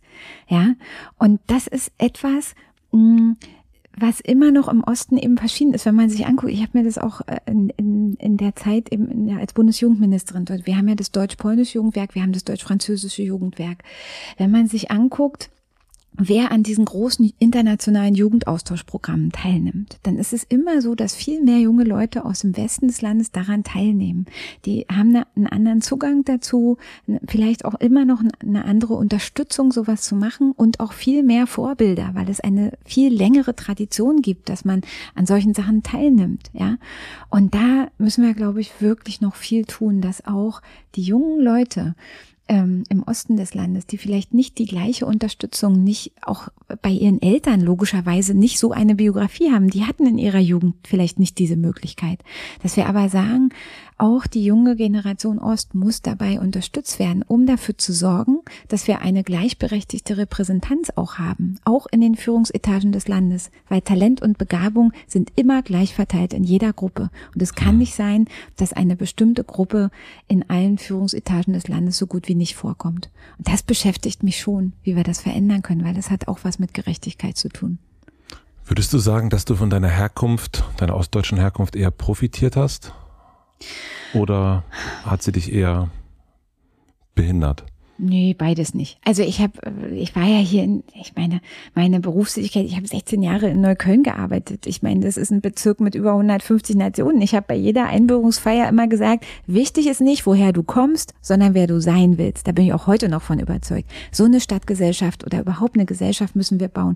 Wichtig ist nicht, woher du kommst, sondern wer du sein willst. Wenn wir das schaffen, dass unsere Kinder, unsere Jugendlichen in einer Atmosphäre, in einem gesellschaftlichen Rahmen aufwachsen, aufwachsen, der ihnen das ermöglicht. Dass es nicht wichtig ist, ob die Eltern viel oder wenig Geld haben, ob sie Deutsch sprechen oder nicht, ob sie aus Ost, Nord, Süd, West kommen, sondern dass sie die gleichen Chancen haben. Dann haben wir unser Ziel erreicht. Und deshalb war das für mich in der Neuköllner Zeit eigentlich gar nicht so ausschlaggebend, ob ich jetzt aus Ost oder West. Wir haben eine riesen multikulturelle Gesellschaft gehabt, Integrationsprobleme en masse, ja. Und die mussten gelöst werden. Und da war wichtig, mit den Leuten zusammenzuarbeiten, die Möglichmacher waren. Also die, ich finde besser die Einteilung äh, in Möglichmacher und Bedenkenträger und dann zu sagen, okay, die Möglichmacher müssen zusammenkommen und die Probleme lösen. Und mir ist da ehrlich gesagt ziemlich schnuppe, woher die kommen, sondern ich möchte, dass wir die Besten zusammenholen, die was Gutes bewegen können. Und ähm, insofern, das war immer mein Anliegen und ob nur Ost, West oder sonst was, das hat bei mir in meinem eigenen Leben, in meinem eigenen Wirken gar nicht so die Rolle gespielt.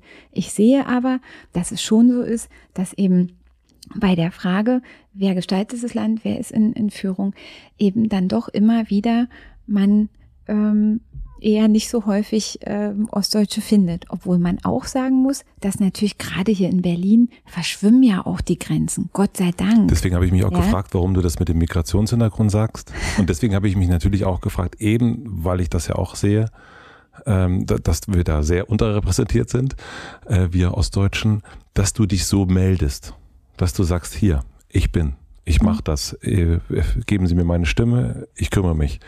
Und dieses, ähm, diese Verantwortung so anzunehmen und zu sagen, ich mache das, ich kümmere mich, das ist untypisch für, für unsere für unser ja, für unser Menschenschlag. Deswegen hat mich das so interessiert, deswegen mhm. äh, hat mich das so gewundert, dass du das so, dass du sagst, ja, also Frau und Ostdeutsch. Und wir, wir wissen, dass es eben nicht so vertreten ist. Und deswegen fragte ich doch, ne, was, mhm. woher, woher kommt das bei dir, dass du das so machst? Ja, ich, mir, mir fällt es einfach auf und dann denke ich, das kann man ja mal sagen, ja. Und außerdem, ich muss. Ja, nicht nur sagen, sondern ja auch machen. Ja, natürlich. Ja, und da auch einzustehen für. Und es gibt viele ganz, ganz tolle Leute, die, die auch im Osten des Landes ganz viele wunderbare Dinge bewirkt haben. Und im Übrigen auch Menschen, die eine westdeutsche Anfangsbiografie hatten und als junge Leute in den Osten gegangen sind und da mit aufgebaut haben, bis heute da leben. Die sagen, ja, was sind wir denn jetzt eigentlich? Wir sind mit 20, mit 20 hierher mhm. gekommen. Wir sind jetzt seit irgendwie 30 Jahren da. Wir haben unser halbes Leben hier verbracht. Sind wir immer noch Wessis oder Ossis oder wie auch immer? Also wir müssen gucken, wie wir da zusammenfinden, ja, und wie man nicht die Leute in Schwarz und Weiß einteilt, sondern ähm, dafür sorgt, dass eben egal woher jemand kommt, ähm, man das schafft, dass Menschen einfach Chancen auf Teilhabe, auf Entwicklung haben. Und darum geht's. Für was möchtest du Vorbild sein? Dafür, dass man, wenn man an etwas glaubt und für etwas kämpft, nicht aufgibt, sondern weitermacht und sich nicht beirren lässt, auch wenn es manchmal nicht so leicht ist. Erich Kästner hat gesagt, auch mit Steinen, die dir in den Weg gelegt werden, lässt sich etwas Schönes bauen. Und da hat er auch recht. Und das muss man machen, sich nicht beirren lassen. An das, was man glaubt, auch weiter glauben und dafür kämpfen. Und ähm, vor allen Dingen Menschen mitnehmen auf dem Weg, die dabei sind und einen unterstützen. Es gibt so ein schönes Bild. Ähm, haben wir die Zeit noch dafür? Wir, wir haben sowieso noch, wir haben noch oh, ja, okay. erstmal die Hälfte. Also, ah, okay, na gut, okay. Also kennst du die Geschichte vom Steineklopfer? Nee. Ich erzähle dir, also es, es, ist im Prinzip so, du, du hast, stell dir vor, ähm, es sitzt jemand am Straßenrand und klopft Steine und es kommt jemand vorbei und fragt, was machst du da? Und dann sagt er, oh, ich klopfe Steine, es ist sehr mühsam und beschwerlich, aber ich mache das. Dann geht er weiter und kommt zum nächsten, der sitzt auch am Straßenrand und klopft Steine. Und dann fragt er ihn, was machst du da? Und dann sagt er, ich baue ein Rundfenster, aber es ist mühsam und beschwerlich. Und dann kommt er zum dritten und fragt ihn auch, was machst du da? Und er klopft auch Steine. Und er antwortet ihm, ich baue an einer großen Kathedrale und ist stolz, mhm. aller Kraft. Die machen alle drei das Gleiche. Aber der dritte, der weiß, wofür er das macht. Mhm. Und das ist etwas, was ich glaube, was total wichtig ist. Steve Jobs hat mal gesagt, wer Engagement will, muss Sinn geben. Und das stimmt auch, weil es geht immer darum, dass wenn wir wollen, dass eine große Aufgabe gelingt, wir Menschen dazu bringen müssen, dass sie selber sagen, ich will dabei sein, ich will hier mit dazu beitragen. Ich glaube auch, dass wir das zum Beispiel hier in der Berliner Verwaltung auch schaffen müssen, dass wir einen Geist, eine Haltung schaffen müssen, wo Menschen sagen, ich bin einer von 145.000 Menschen, die in dieser Stadt dafür sorgen, im Unternehmen Berlin, dass diese Stadt funktioniert. Ich darf dazu beitragen, dass diese Stadt, die tollste Stadt Europas und der Welt, jeden Tag wieder neu funktioniert und dass es läuft. Ich bin Dienstleister für diese Stadt.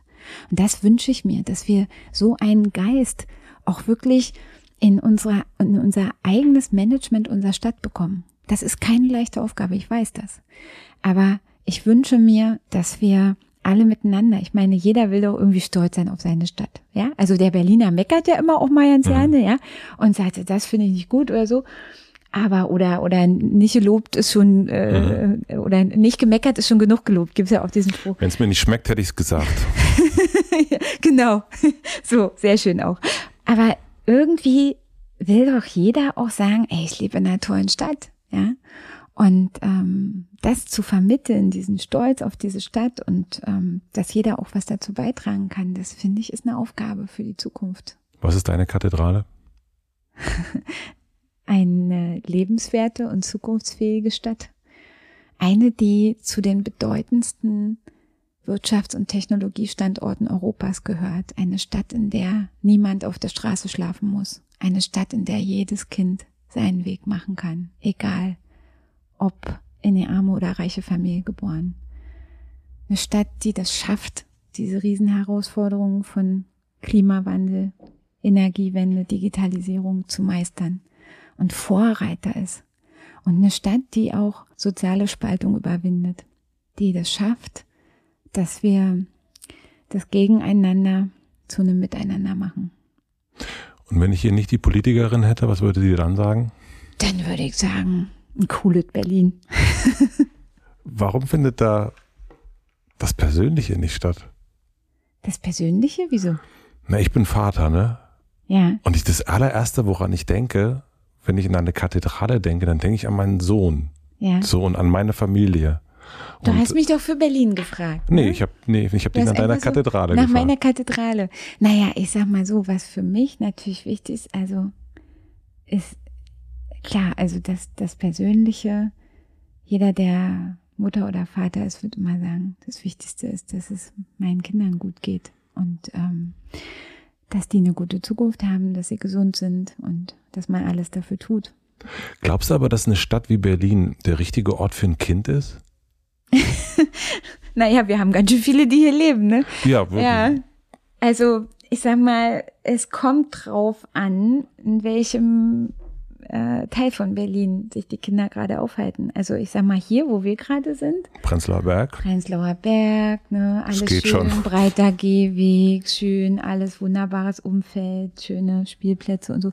Das, natürlich ist es ein guter Ort für ein Kind. Ja, wir haben hier Kindergärten, die sind nicht äh, irgendwie über Mittag zu wie in anderen Bundesländern. Wir haben Schulangebote, wo du auch nachmittags noch dein Kind betreuen lassen kannst. Äh, die Kinder, die hier groß werden, müssen sich nicht fragen, ob sie sich das Mittagessen in der Schule leisten können oder nicht, weil Berlin schenkt den Kindern das Mittagessen in Kita und Grundschule. Die Kinder, die hier leben, müssen sich nicht fragen, wenn sie sich mit Freunden treffen wollen, ähm, ob sie drei U-Bahn-Stationen sich, sich jetzt die Fahrkarte leisten können oder nicht. Hier ja. Ja, hier können sie sich das leisten, aber woanders ist das ein Problem. Und äh, Berlin hat entschieden, allen Kindern und Jugendlichen, Schulkindern, ähm, die Fahrkarte zu schenken weil wir wollen, dass Kinder teilhaben können, dass sie hier vernünftig ähm, in die Kitas, in die Schulen gehen können, dass sie betreut werden, dass die Eltern auch sagen, ich muss mich nicht fragen, ob ich mir das leisten kann, mein Kind in die Kita zu schicken, sondern das gibt es hier. Das mhm. schenkt die Stadt den Familien. Und ähm, das ist etwas, was ich sehr wichtig finde. Und wenn ich mir aber dann angucke, dass auch am Cottbuser Tor zum Beispiel Kinder leben, ja, wo wir wirklich eine hohe Kriminalität haben, wo die, das ganze Stadtbild ganz anders aussieht als hier im Prenzlauer Berg. Wenn ich sehe, dass es ähm, eher soziale Brennpunkte in der Stadt gibt, wo Familien auf engstem Raum zusammenleben, wo vielleicht acht Leute in einer Dreizimmerwohnung leben, wo Kinder noch nicht mal, ja, weder ein eigenes Zimmer noch einen eigenen Schreibtisch, manchmal vielleicht sogar nicht mal ein eigenes Bett haben, wo eben zwei Kinder in einem Bett schlafen. Das gibt es alles hier in Berlin. Wir wissen, dass es häusliche Gewalt gibt, dass es ähm, Kinder gibt, die eben von zu Hause kaum Unterstützung bekommen. Dann muss man sich fragen, was machen wir für diese Kinder? Und umso wichtiger ist es dann, dass wir in die Institutionen investieren, die helfen können, die auffangen können. Ja, in die sozialen Einrichtungen, in den ganzen mhm. Schulbetrieb, in Schulsozialarbeit, in Brennpunktschulprogramme. Und ähm, das ist aus meiner Sicht extrem wichtig, dass wir das auch weiter tun, weil die Kinder eben unterschiedliche Bedingungen haben, groß zu werden. Und wenn ich mit Kindern, ich habe ganz oft schon Beteiligungsverfahren mit Kindern gemacht und wenn die gefragt worden sind, was sie sich wünschen, dann ist bei Kindern das, was auch bei vielen Erwachsenen immer wieder kommt, sie wünschen sich mehr Sauberkeit in der Stadt. Sie wollen nicht, dass in ihrem, auf ihrem Spielplatz die Drogenspritze im Sandkasten gefunden wird. Das wünschen sich die Kinder. Das wünschen sich die Kinder und die Erwachsenen eigentlich auch. Man fragt sich immer, wer wirft dann das Zeug da überall hin, ja? So und ähm, da müssen wir, glaube ich, also dieses Thema Sicherheit, Sauberkeit in der Stadt das ist nicht nur eins für Erwachsene, sondern das ist, glaube ich, auch ein ganz großes Thema für die Kinder. Was sagt dir dein Sohn, was er sich wünscht? WLAN überall. Den wähle ich. ja. Du hast ähm, erst von Stein gesprochen, auch die einen so in den Weg geworfen werden. Was würdest du sagen, sind so deine Steine, über die du ganz schön drüber klettern musstest oder um, ähm. wegräumen musstest? Ja, kommen ja jeden Tag neue, ja. so, also ähm, naja, ich sag mal so, es ist ähm, natürlich auch in, in meinem Leben nicht alles so, so ganz planvoll verlaufen, wie es gedacht war. Und ähm, das eine ist, welchen Beruf schlägt man ein, das andere ist, wie macht man dann weiter mit einem politischen Weg. Und ist ja nur bekannt, äh, dass ich in diesem Jahr auch zurückgetreten bin als Bundesministerin. Das war so nicht geplant, aber ich habe eine Konsequenz gezogen aus etwas, was ich angekündigt hatte. Und ähm, ich habe, das ist letztendlich, ist ja, ist ja der rosa Elefant im Raum, können wir auch drüber reden. Ähm, es ist, Wo ist er denn? Ach da. Ja, siehst du, da zwischen deinen Palmen hier, die musst du mal wieder gießen. Die sind gegießen, die glaube ich, so, die wurden über, zu viel übergossen. Gegossen, okay. Ja, ja. so. ähm, nein, also, ja, was willst du wissen dazu? Ähm, ich will wissen, warum dir das so wichtig war, einen Doktortitel zu kriegen. Ähm, ich wollte einfach sozusagen diese, diese Laufbahn, diese akademische Laufbahn komplett machen. Ich habe ja ein Diplom gemacht mhm. an, der, an der Fachhochschule, habe dann die Masterarbeit geschrieben, auch an der Fachhochschule und dann ähm, gab es eben die Möglichkeit, das ist uns damals auch eröffnet worden, also man kann auch noch eben diesen Hochschulabschluss machen, äh, wenn man auf den Master aufdockt und eine Doktorarbeit macht. Und ich habe damals mit sehr guten Ergebnissen das Studium abgeschlossen. Mir ist das auch empfohlen worden, ja. Und dann habe ich auch gesagt, Mensch, das wäre vielleicht eine gute Sache, das zu machen. Einfach um diese Laufbahn auch komplett zu machen. Für mich auch, weil ich das gerne wollte. Und dann musste man ja erstmal, bevor man dann loslegen konnte, noch mehrere Seminare, politische Systeme, politische Theorie. Das musste alles absolviert werden mhm. mit Scheinen, mit äh, Leistungsnachweisen, habe ich alles gemacht. Und dann äh, ging das los mit dieser Arbeit. Und ich habe fünf Jahre daran gearbeitet und habe das so gemacht, wie ich das auch damals für richtig gehalten habe. Ich habe diese Arbeit geschrieben, ich habe Interviews geführt mit Leuten in Neukölln. Es ging ja auch darum, wie kriegt man Europapolitik zum Bürger, also wie kann man Menschen eigentlich für Politik gewinnen, begeistern, gerade im sozialen Brennpunkt. Ähm, das hat mich immer sehr beschäftigt. Wie kriegen wir äh, politische Beteiligung, demokratische Beteiligung hin, auch gerade in den schwierigen Gebieten, wo Leute überhaupt kein Interesse für, für Politik haben. Und damit habe ich mich dann beschäftigt und habe das dann gemacht. Aber dir ging es einfach nur darum, diesen Weg zu Ende zu gehen? Ja. Also das war dein, mhm. sozusagen so, äh, Seepferdchen habe ich. nee, also dritte, nee, Rettungsschwimmer habe ich jetzt auch. Also das sozusagen die Check, Check. Nee, ich wollte irgendwie das, äh, ich hatte den Eindruck, ich ähm, bin noch nicht fertig und mache das dann noch ähm, komplett und ähm, aber du hast in der Zeit, du hast dein Kind gekriegt in der Zeit. Du hast in der Zeit, also was ich gelesen habe, ne? also mhm. du hast in der Zeit ja auch schon richtig gearbeitet. Gibt es da niemand, der sagt, Franziska, jetzt ruhig dich mal ein bisschen? also weil das, du hast es ja, also das ist, da kann man jetzt Plagiat oder was auch immer, das ist ja, aber letzten Endes ist es ja auch echt ein Rucksack. Deswegen habe ich mich gefragt, warum, also da, warum? Ja. Also auch für uns aus dem Osten jetzt mal und deine Eltern ja ähnlich wie meine Eltern. Also das war nie ein Thema, also bei uns nie ein Thema. Also ich habe nicht nee. mal, ich habe Realschule und fertig, ne? Also ja, ja. Nein, das war auch mal so meine Eltern, die hätten gesagt, komm, aber die haben auch, die waren so, die haben gesagt, wenn du das machen möchtest, dann mach das. Aber wem willst du was beweisen? Meinst du, dass es nur, ja, ums Beweisen? Ich weiß nicht, ich wollte einfach ähm, ja zeigen, dass ich das kann. Ja, was heißt wem beweisen? Weiß ich nicht. Nee, ich habe das für mich gemacht. Ich wollte das gerne für mich machen. Und mir selber eigentlich, mir selber beweisen, dass ich das kann, dass ich es schaffe. Und ich habe dann, das war ja sehr, sehr viel Arbeit und ich habe das ja auch wirklich gemacht in, in der Freizeit, die ich hatte, ne? Die dann in deiner großen Freizeit, ja, ja. ja. ja naja, Urlaub, Wochenende, die Nächte und so, da bleibt ja ein bisschen was übrig. Und wie ist das dann für dich gewesen, als dann die ganze, die ganze, der ganze Stein ins Rollen gekommen ist? Es war ja also 2019. Ich hatte gerade den Politik Award bekommen für das erste Jahr als Bundesministerin für hervorragende politische Kommunikation. Das hatte ja auch was damit zu tun, wie wir das ganze die ersten Gesetze auf den Weg gebracht haben und so. Und ähm, das war in den Winterferien, weiß ich noch. Und äh, ich habe einen Anruf bekommen also die ersten, waren ein paar Tage frei, die ich hatte. Und ich habe den Anruf bekommen, dass äh, der Spiegel da so eine Story hat und ähm, dass sie da eine Frage haben. Und das, das hat mich eigentlich vollkommen unvorbereitet äh, getroffen, weil ich habe damit überhaupt nicht gerechnet. Ich hab, äh, war immer der Meinung, ich habe das äh, gut gemacht, Magna Cum Laude und ähm, da kommt nix. So. Und dann kam das und das war für mich völlig unvorbereitet. Und ich habe dann ähm, gesagt, okay, wie kann man jetzt damit umgehen? Ich kann das selber nicht beurteilen. Ich bitte meine Universität, das zu prüfen. Und das haben die dann gemacht. Es gab eine große Expertenkommission, haben fast ein Jahr lang geprüft, ähm, zig Professoren und haben dann ja im Oktober 2019 ähm, ist es ja dann abgeschlossen worden, das Verfahren, und das, äh, das Ergebnis war, ähm, die Eigenständigkeit der wissenschaftlichen Leistung wird nicht angezweifelt. Es sind Fehler aufgetreten, die sind gerügt worden, aber der Titel wird nicht aberkannt. Mhm. Und ich hatte ja, das war ja die Zeit, als es darum ging, wer übernimmt den Bundesvorsitz der SPD. Ich habe ja dann gesagt, in der Prüfzeit äh, kann ich das nicht machen und habe dann gesagt, sollte der Titel aberkannt werden, ziehe ich die Konsequenz und trete zurück.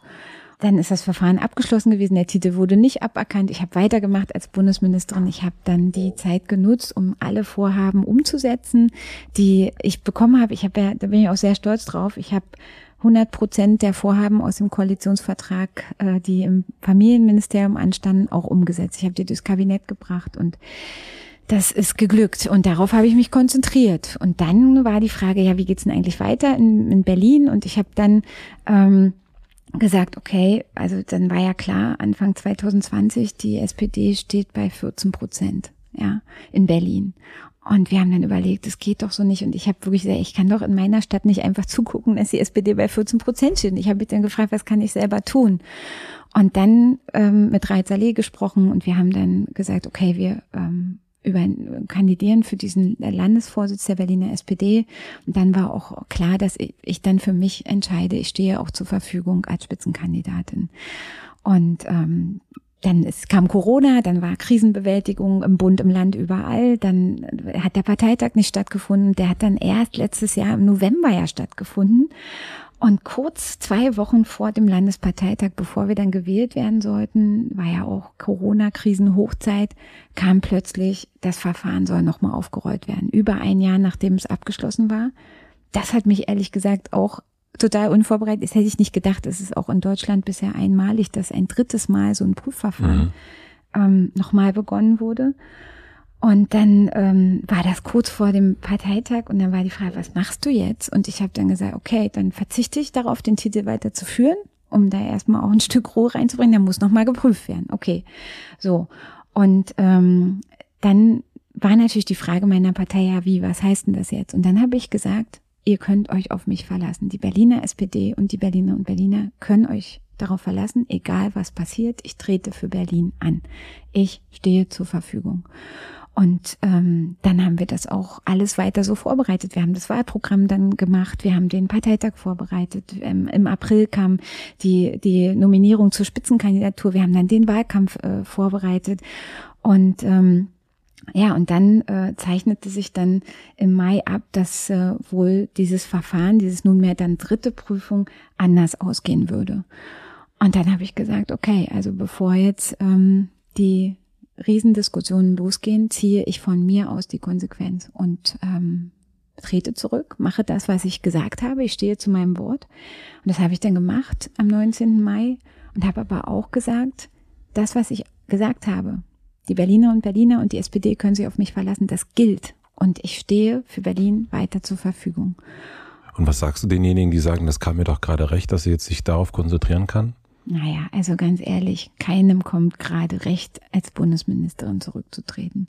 Das ist schon ein harter Schritt und ich habe ähm, das auch, ähm, also wenn ich das mir aussuchen könnte, hätte ich das so nicht gemacht, ja. Aber es war ähm, dann eine Entscheidung, die ich getroffen habe, zu der ich auch stehe, die ich auch nach wie vor richtig finde.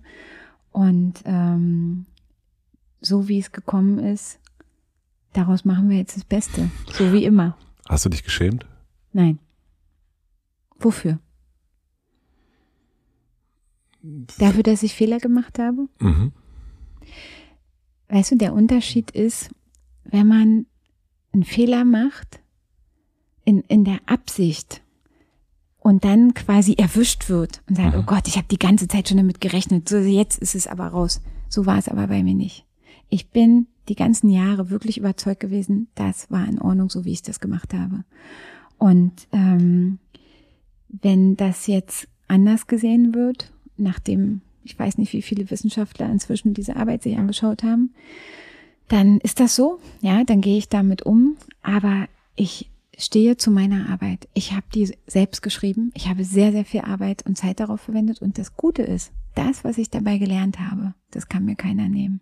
Ich habe gelernt, systematisch, wissenschaftlich zu arbeiten, mich mit Dingen auseinanderzusetzen, Forschungsdesign zu erarbeiten, eine entsprechende Forschungsfrage auch so zu bearbeiten, dass am Ende auch was rauskommt. Ich habe sehr, sehr viel gelernt, auch über im Prozess danach, über den Umgang mit Menschen miteinander und mit auch ähm, ja, wie, wie Menschen auf Dinge reagieren. Und in so einer Situation, wo es schwierig ist, lernt man ja auch sehr viel sein Umfeld kennen. Ja? Also mhm. man, äh, man äh, lernt kennen, wer zu einem steht und wer nicht.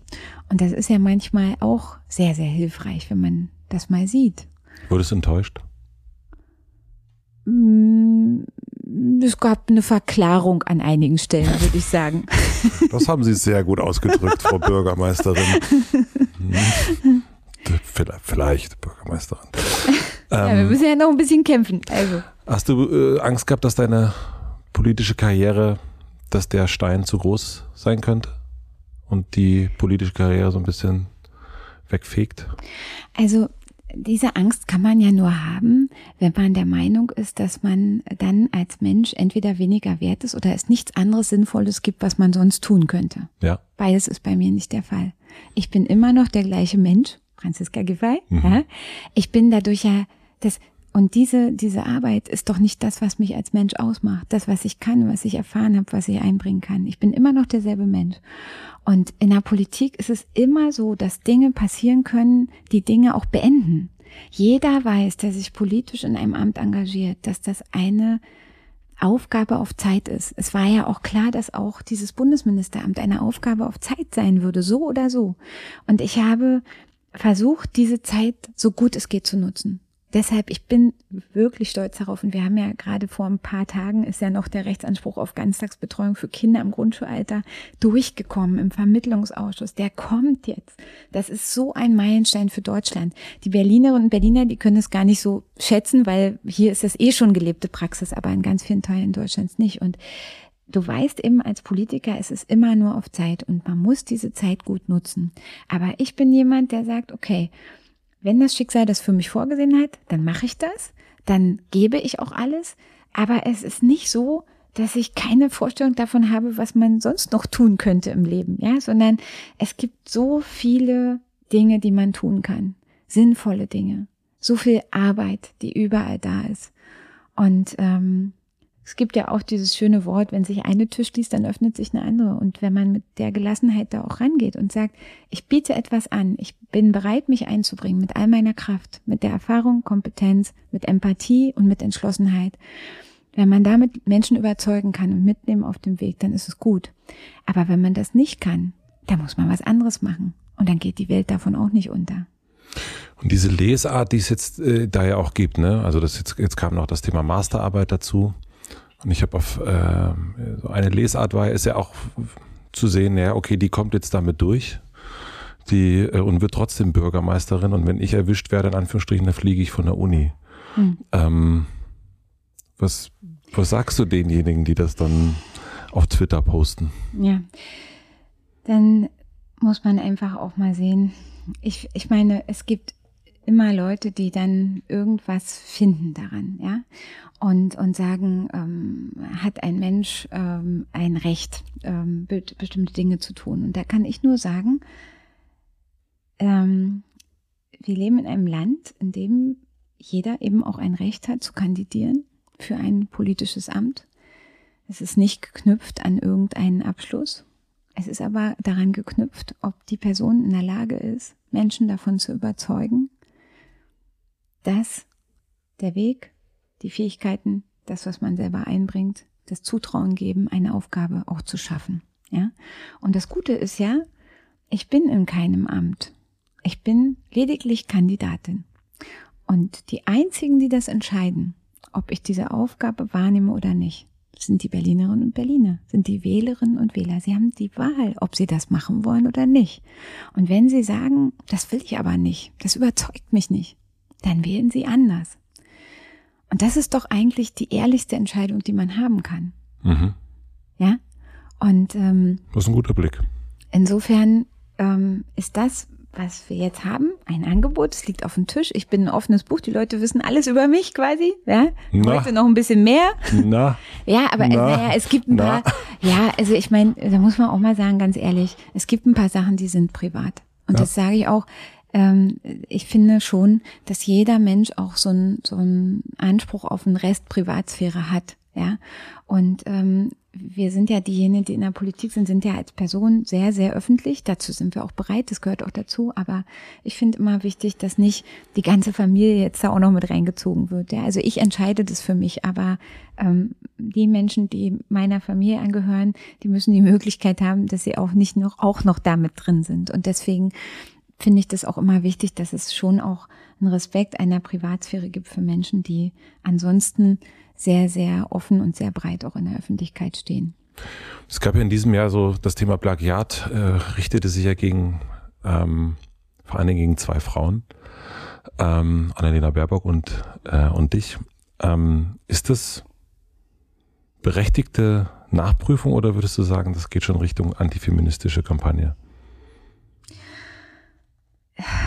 Jeder kann immer alles prüfen, aber ähm, die Frage, wie mit Frauen umgegangen wird in der Politik oder gerade die, die in wichtigen Spitzenämtern sind, ähm, da kann man schon das eine oder andere Mal nochmal fragen, ähm, ist das denn jetzt wirklich genau der gleiche Umgang wie mit Männern gepflegt wird. Also ich war jetzt vor zwei Tagen, hatte ich ganz interessante Begegnung mit Franzi Kühne. Mhm. Die hat ja ein Buch geschrieben, äh, was Männer nie gefragt werden. Und dann hat sie den Zusatz, ich habe trotzdem mal gefragt. Mhm. Ja. Und bisschen frech. ja, bisschen frech. Und er hat die zum Beispiel so, äh, ähm, also es war ist total spannend, ne? Ähm, so Fragen wie, ähm, ja, was haben Sie denn in Ihrem Koffer oder was ziehen Sie denn morgen an oder wie ist denn Ihr Kleidungsstil oder ähm, wie äh, fühlen Sie sich eigentlich als Vorbild oder fühlen Sie sich manchmal nicht ernst genommen? Und dann hat sie den Spieß mal umgedreht und hat zum Beispiel den Siemens-Chef Joe Keser gefragt, mhm. ob er sich manchmal im Vorstandsgremium nicht ernst genommen fühlt. Das ist natürlich eine völlig skurrile Frage ähm, für einen Mann. Aber Frauen bekommen diese Frage gestellt. Mhm. Und ähm, die, dieses äh, Abarbeiten an Äußerlichkeiten, an ähm, Dingen, die einfach bei Männern keine Rolle spielen, das fällt schon nach wie vor noch auf. Ja, und ähm, ich finde, da müssen wir auch einfach sensibel für sein und das ist ja auch, äh, auch diese, sag ich mal, gerade, was viele Frauen auch, auch viele, die ich kenne, die in der Bundespolitik als Bundestagsabgeordnete oder auch in der Kommunalpolitik arbeiten, die eben erleben, wenn sie sexistisch beleidigt werden, ähm, wenn es frauenfeindliche Äußerungen gibt in einer brachialen Art und Weise, gerade im Internet. Ähm, das ist schon etwas, wo, wo ich auch Frauen kenne, die gesagt haben, ich tue mir das nicht mehr an, ich höre damit auf, ich halte das nicht aus, ja. Und dann da die Frauen auch stark zu machen und zu sagen, nein, und ihr müsst euch dagegen wehren und es gibt auch die Möglichkeit, Strafanzeige zu erstatten und sich das nicht alles gefallen zu lassen. Das finde ich ähm, ganz wichtig und ähm, ich sag mal, durch, durch das, was im Internet da passiert, verstärken sich natürlich bestimmte Dinge auch nochmal. Und das ist eine Gefahr für unsere Demokratie im Allgemeinen. Ja, und das betrifft aber Männer und Frauen. Also ähm, ich glaube, wir müssen ja einfach viel wachsamer werden für, für unsachliche, beleidigende, unter der Gürtellinie sich befinde. Ich bin immer offen für Kritik, ja, keine Frage. Aber konstruktiv und nicht unter der Gürtellinie. Würdest du dich als Feministin bezeichnen? Ich bin jemand, der dafür ist, dass wir für die Rechte von Frauen eintreten und dass wir an den, für mich gibt es vier so große Bereiche, um die es da geht. Das eine ist Vereinbarkeit von Familie und Beruf. Das ist ähm, ein Thema, was äh, in Berlin schon gut gemacht wird, wo wir aber auch sicherlich noch ein bisschen was weiter tun können. Das zweite ist das Thema gleicher Lohn für gleiche Arbeit. Finde ich zutiefst ungerecht, dass mhm. es immer noch Bereiche gibt, in denen Frauen weniger verdienen, auch strukturell soziale Berufe schlechter bezahlt werden als, ähm, als typische Männerberufe. Ähm, das dritte ist das Thema Frauenführung. Und ähm, da sehen wir halt, es kann nicht nur an Talent und Begabung lieben, dass irgendwie über 90 Prozent der Chefs in den deutschen Firmen Männer sind, ja. Oder ich möchte auch gerne, dass wir im Parlament wirklich eine gleichberechtigte Vertretung haben von Männern und Frauen, auch in den Führungsetagen des Landes und so. Und das vierte ist der Kampf gegen Gewalt an Frauen. Und wir sehen, dass zum Beispiel bei häuslicher Gewalt die Opfer über 80 Prozent Frauen sind. Und das sind so Themen, da sehe ich schon, dass wir noch Defizite haben und da wenn du mich Feminist, äh, fragst, ob ich Feministin in diesem Sinne bin, dass ich mich dafür einsetze, dass wir diese Themen angehen, würde ich ganz klar sagen, ja. Und in welchem Sinne nicht? Na, in dem Sinne, dass man, ich, also es gibt ja auch so Feministinnen, die den Mann als Grundfeindbild sehen.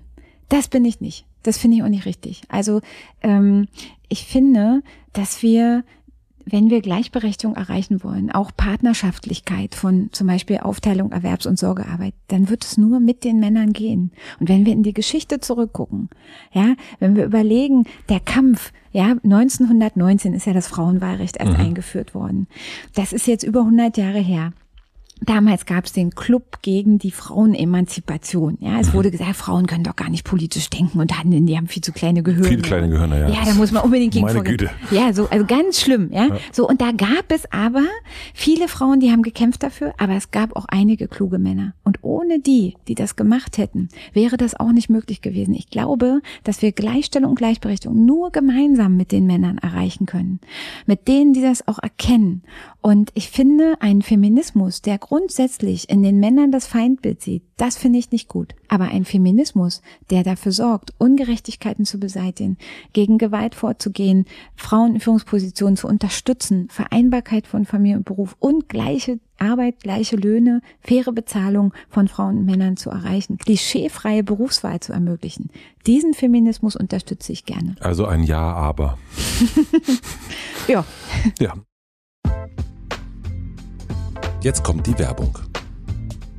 Mein heutiger Werbepartner ist Calm. Vielleicht geht es euch gerade ähnlich wie mir. Jetzt, wo das sommerliche Wetter so richtig durchstartet, bin ich viel, viel mehr unterwegs. Und ich genieße es natürlich, dass ich so viel mehr Menschen treffe, viele schöne Veranstaltungen besuchen kann oder Aktivitäten. Das macht richtig, richtig Spaß. Das hört sich jetzt vielleicht ein bisschen komisch an, aber manchmal erzeugt das viele schöne auch Freizeitstress bei mir. Und deswegen achte ich besonders an vollen Tagen darauf, dass ich mir am Morgen oder auch nochmal am Abend bewusst Zeit für mich nehme.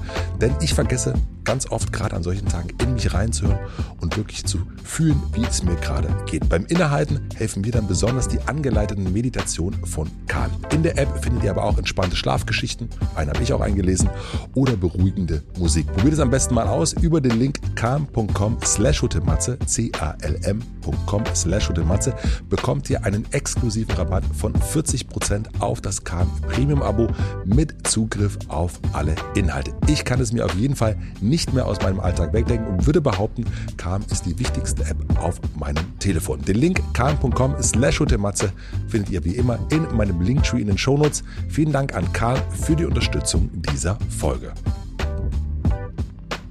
Und nun zurück zur Folge.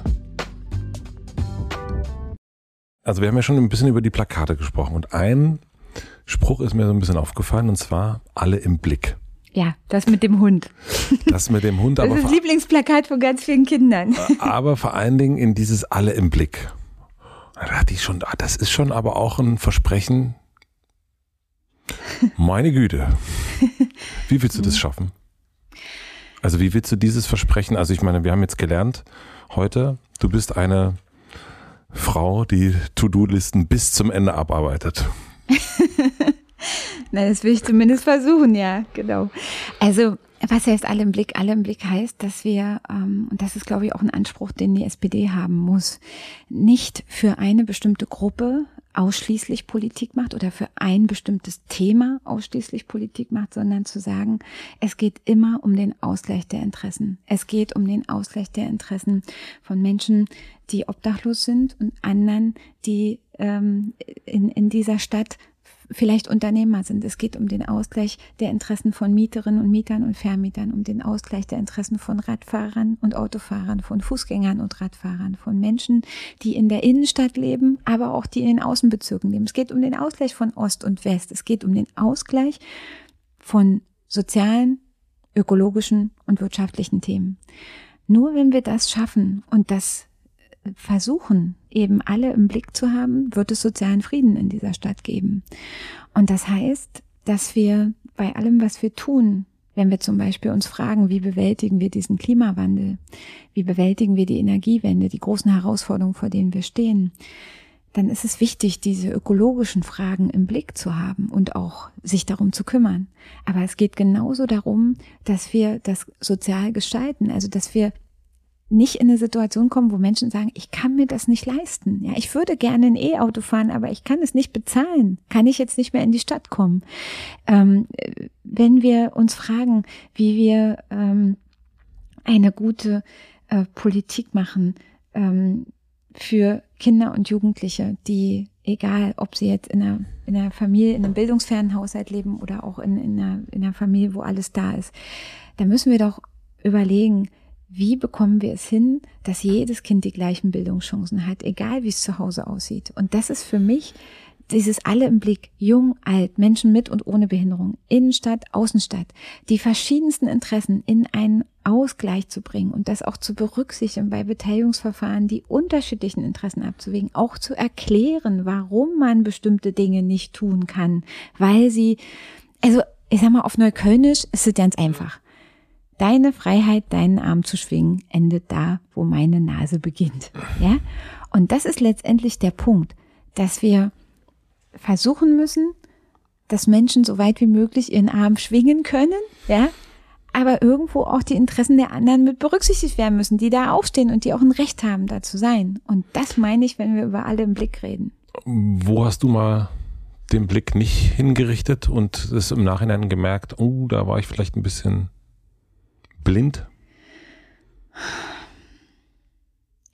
Es gibt ganz viele Situationen, wo du eine Entscheidung triffst und dann sind Menschen nicht zufrieden damit. Das Gib mir ein Beispiel. Ja, das wird immer so sein. Also wenn du. Nee, also ähm, eigentlich, das, dass es Menschen gibt, die nicht zufrieden sind. Na, Im Sinne von, guck mal. Wenn, ich kann dir sagen, blau ist keine schöne Farbe. Das ist aber wurscht. Ja, ja also das ist. Aber wenn du zum Beispiel sagst, okay, du hast eine Fläche.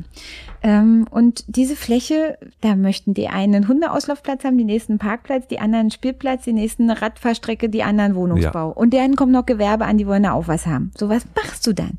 Wenn du dich für einen Weg entscheidest, wird es andere geben, die nicht zufrieden damit sind.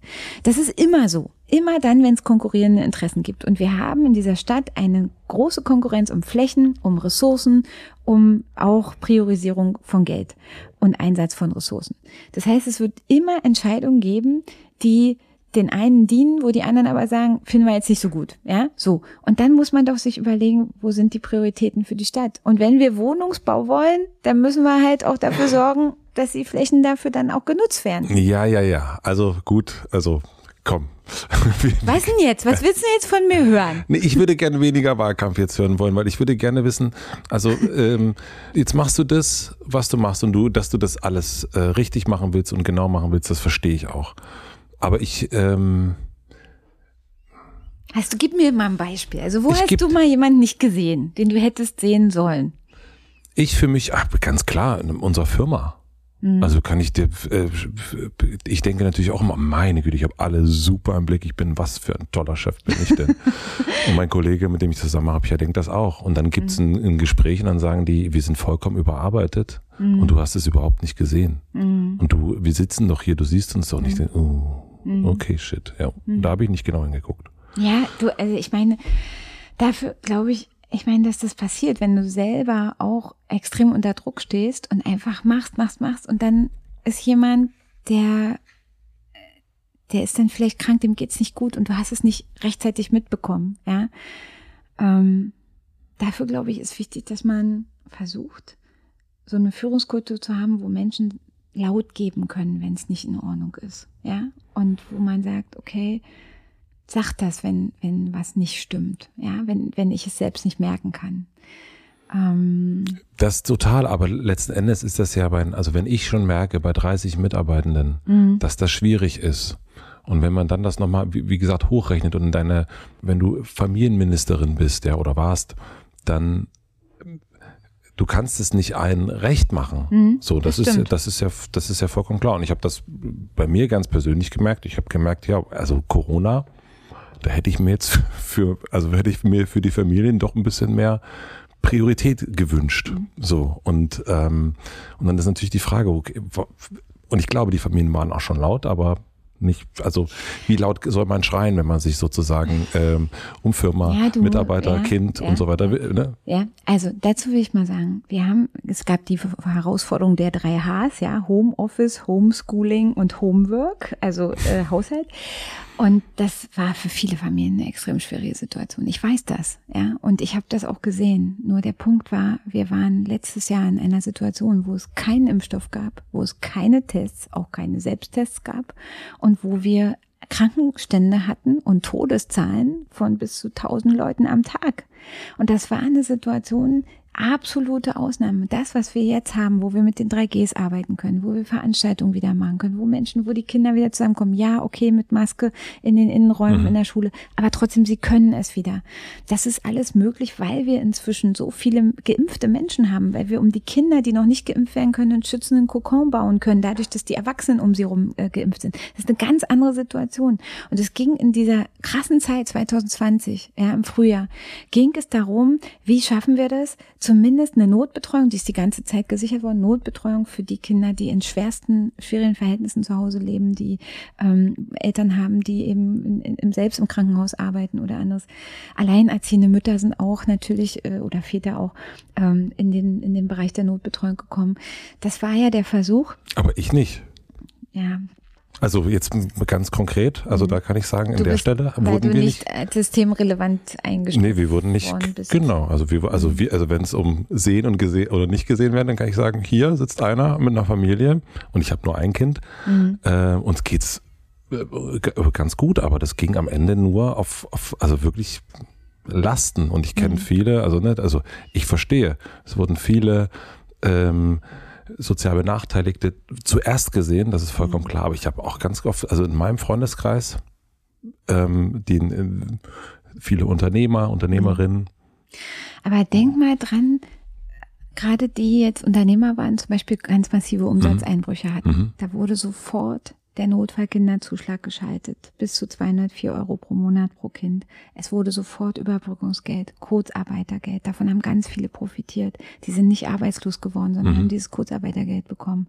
Wir hatten ähm, ja dann auch diese Kinderkrankentageregelung gemacht. Wir haben das Elterngeld äh, umgestellt, dass die, die äh, wegen Corona in Kurzarbeit sind, nicht Verluste beim Elterngeld haben, sondern dass es in gleicher Höhe angerechnet wird. Das sind ja alles Sachen gewesen, die wirklich ähm, erstmal ganz viel finanzielle Not genommen haben von den mhm. Familien. Also es war auch wirklich so in den Umfragen haben wir gesehen, das Finanzielle hat gar nicht so die Rolle gespielt, aber diese Belastung, ja, die Belastung und die Nichtplanbarkeit der Lage, das hat vielen mhm. Familien sehr, sehr zugesetzt.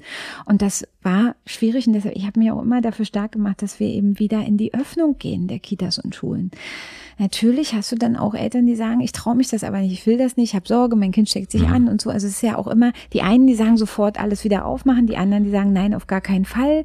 Jetzt haben wir die Situation, als dann endlich die Tests da waren, dass wir gesagt haben, okay, aufmachen, aber mit Tests. Und da, das hat sich ja gut eingespielt, es funktioniert, die Kinder machen das, es, es ist Schule und Kita damit möglich. Und trotzdem gibt es auch jetzt noch Eltern, die sagen, erstens, äh, entweder es reicht mir nicht oder es ist mir zu viel. Wieso testen sie mein Kind? Das ist doch gar nicht nötig. Mhm. Ja? So.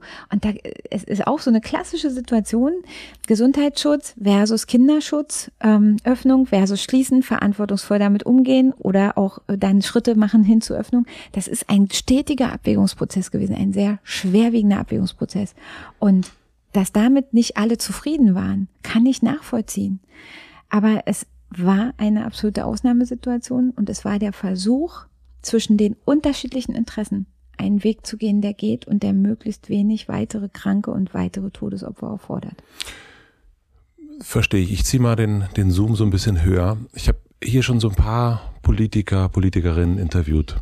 Und was mir so auffällt, und ich frage mich, woher das kommt, das ist ein, und das merke ich bei dir auch äh, so, ähm, ganz offen gesagt. Ich bin ja gespannt, was jetzt kommt. Das ist ein, ähm, ein sehr groß, ein, ein, äh, rhetorisch klug, Olaf Scholz war ja zum Beispiel auch schon, wenn es darum geht, was habe ich vielleicht irgendwie übersehen oder was habe ich vielleicht nicht richtig gemacht? Da gibt es, also da, das könnt ihr alle, ob das jetzt grün, rot ist, ja, also äh, die Schwarzen wollten noch nicht kommen, aber... Echt? Die wollten nicht kommen? Die wollten nicht kommen. Grüße an Herrn Laschet an dieser Stelle ähm, und auch die Gelben wollten auch nicht kommen. Ähm, das, und ich frage mich, kommt das daher, dass die Fehler, dass, dass die äh, gerade jetzt, wenn es um den Wahlkampf geht, dass so viel geguckt wird auf die Fehler, dass ihr gar nicht mehr Fehler zugeben könnt, ihr PolitikerInnen, weil ihr wisst, es könnte am nächsten Tag wieder irgendwas passieren und so weiter. Also ähm, es ist, es ist sozusagen. Ja, wäre schön, wenn es immer so schwarz-weiß wäre, ne? Mhm. Eindeutig Fehler. Ne? Mhm. So. Aber das ist genau der Punkt. Die mhm. einen sehen eine Entscheidung als Fehler, weil mhm. sie nicht zu ihren Gunsten war, sondern vielleicht sogar zu ihren Lasten. Und dann würde ich sagen, Fehler, war völlig falsch. Andere sagen aber, das war genau richtig, weil es war in der Abwägung der Weg, der gegangen werden musste. Mhm. Und deswegen ist das so ein bisschen schwierig immer, klar zu sagen, was richtig und falsch ist. Auch im Moment der Entscheidung ist es ja ein Abwägen. Du wägst ab zwischen, was ist der beste Weg, was kann der Kompromiss sein. Und es wird immer Menschen geben, die sagen, das ist genau falsch. Es wird andere geben, die sagen, ja, das müssen wir jetzt tun. Und dies, das Schwierige in der Politik ist ja, dass einer am Ende sagen muss, so machen wir es jetzt. Das Für und Wider abwägen, das Kompromiss, äh, zu einem Kompromiss kommen und dann zu sagen, okay, das ist jetzt die Entscheidung. Manchmal ist es aber wichtig, dass überhaupt eine Entscheidung getroffen wird. Das ist vollkommen das Schlimmste klar. Aber ist ja nicht dir, zu entscheiden. Aber wenn ich dir jetzt sage, ich habe jetzt äh, übersehen, eindeutig übersehen, dass es, äh, dass da Leute zu viel arbeiten Mhm. Wenn ich dir, da kann ich dir ganz klar sagen, das war ein Fehler. Mein Fehler habe ich nicht gesehen. ähm, da, da habe ich, hab ich nicht richtig gemacht. Ja, ne? so. So. Und, und ich frage mich. Guck mal, ich sage das, ich sag das ja auch. Ich meine, so offensichtlich, ja, gehen wir nochmal auf das Thema mhm. Doktorarbeit zurück. Offensichtlich habe ich Fehler gemacht. Mein Fehler. Habe ich nicht richtig gemacht. Mhm. Bin ich deswegen ein schlechter Mensch? In den Augen einiger schon. Ja. Und ich sage dann aber, okay, ich mache trotzdem weiter, weil ich weiß, dass ich ein Mensch bin, der viel zu geben hat und der auch für das einsteht, was er gesagt, was er versprochen hat, ja. Und und ähm, das ist doch der Punkt. Wie gehen wir eigentlich überhaupt miteinander um? Ja, also also auch letztens, ich habe mich gerade gestern mit Startup-Unternehmen getroffen. Mhm. Die haben mir gesagt, ähm, Deutschland hat überhaupt keine richtige Fehlerkultur. Also wenn du hier quasi genau. in Deutschland irgendwas falsch machst, auch als Unternehmer, dann bist du gescheitert, ja, dann bist du insolvent oder keine Ahnung und dann hast du halt es nicht gut gemacht, ja, dann bist du also jemand, der verloren hat eigentlich. Die Startup-Kultur lebt ja davon und das ist ja auch das, was, was die Investoren da machen. Die sagen, okay, also von zehn werden acht nicht funktionieren, aber zwei werden super funktionieren es lohnt sich zu investieren ja. in das Ausprobieren. Also wie kriegst du was Neues überhaupt hin? Wie kann man eine neue Idee entwickeln? Wie kann man etwas ausprobieren, wo man nicht von vornherein weiß, es läuft oder es läuft nicht? Das geht ja nur, wenn man eine Fehlerkultur hat, die sagt, okay, wir kalkulieren auch ein, dass was nicht funktioniert. Aber deswegen ist der Mensch, der es ausprobiert hat, nicht ein schlechter Mensch, sondern der hat was ausprobiert und hat uns vielleicht weitergebracht. Ja, also dieses aus Fehlern lernen und nicht zu sagen, das Scheitern ist per se schlecht und du hast praktisch das Scheitern im Lebenslauf und hast verloren. Ja, sondern das Scheitern oder das einen Fehler machen, da, den rekapitulieren, daraus Schlüsse ziehen und dann auch weitermachen anhand eines äh, einer Erkenntnis aus einem Fehler. Das ist eine Frage von Kultur und die müssen wünsche ich mir. Die wünsche ich mir von der Politik. Die wünschst du dir. Die wünsche ich mir wirklich. Ich wünsche mir. Ich, ich sag glaub, mal, guck mal, ich sage dir ein Beispiel, was ich glaube, was ein Fehler war in der in dieser letzten Legislatur. Es war ein Fehler, dass ähm, im Senat dass der Bereich Stadtentwicklung und der Bereich Verkehr getrennt worden sind und in zwei verschiedene Senatsverwaltungen gekommen sind. Das führt dazu, dass eben Infrastruktur, Verkehrsentwicklung und Stadtentwicklung, Wohnungsbau nicht zusammen gedacht wird. Das war ein Fehler, der in den Koalitionsverhandlungen auch unter Beteiligung der SPD gemacht worden ist. In den letzten mhm. Verhandlungen in der letzten Legislatur. Es ist ja dann entschieden worden, dass das Innenressort in die mhm. SPD kommt, aber dass Stadtentwicklung eben ähm, aufgeteilt wird. Und ich äh, war da nicht direkt daran beteiligt, aber es war eine Entscheidung, die die SPD hier auch mitgetragen hat. Natürlich im Wege der äh, Koalitionsverhandlungen und der vielen Kompromisssuchen, die dann nötig sind. Aber ich also die Erkenntnis der letzten fünf Jahre hat gezeigt, dass das nicht richtig war, das zu tun. Und ich bin der Meinung, wenn man das erkennt, dann ähm, muss man das auch wieder verändern und das wieder rückgängig machen. Mhm. Und das wäre auch, also ich, ich sage ja noch nicht wie Koalition und irgendwie, wir sind hier nicht an dem Punkt, wo wir Posten verteilen, aber an dieser Frage finde ich, dass in Berlin Stadtentwicklung und Verkehr wieder zusammen gedacht werden sollte und gemeinsam umgesetzt, geplant, entwickelt. Das wäre zum Beispiel ein konkreter Punkt, man kann es auch sagen, irgendjemand hat mal zu mir gesagt, wenn du merkst, dass du ein totes Pferd reitest, steig ab. Und das muss man manchmal tun.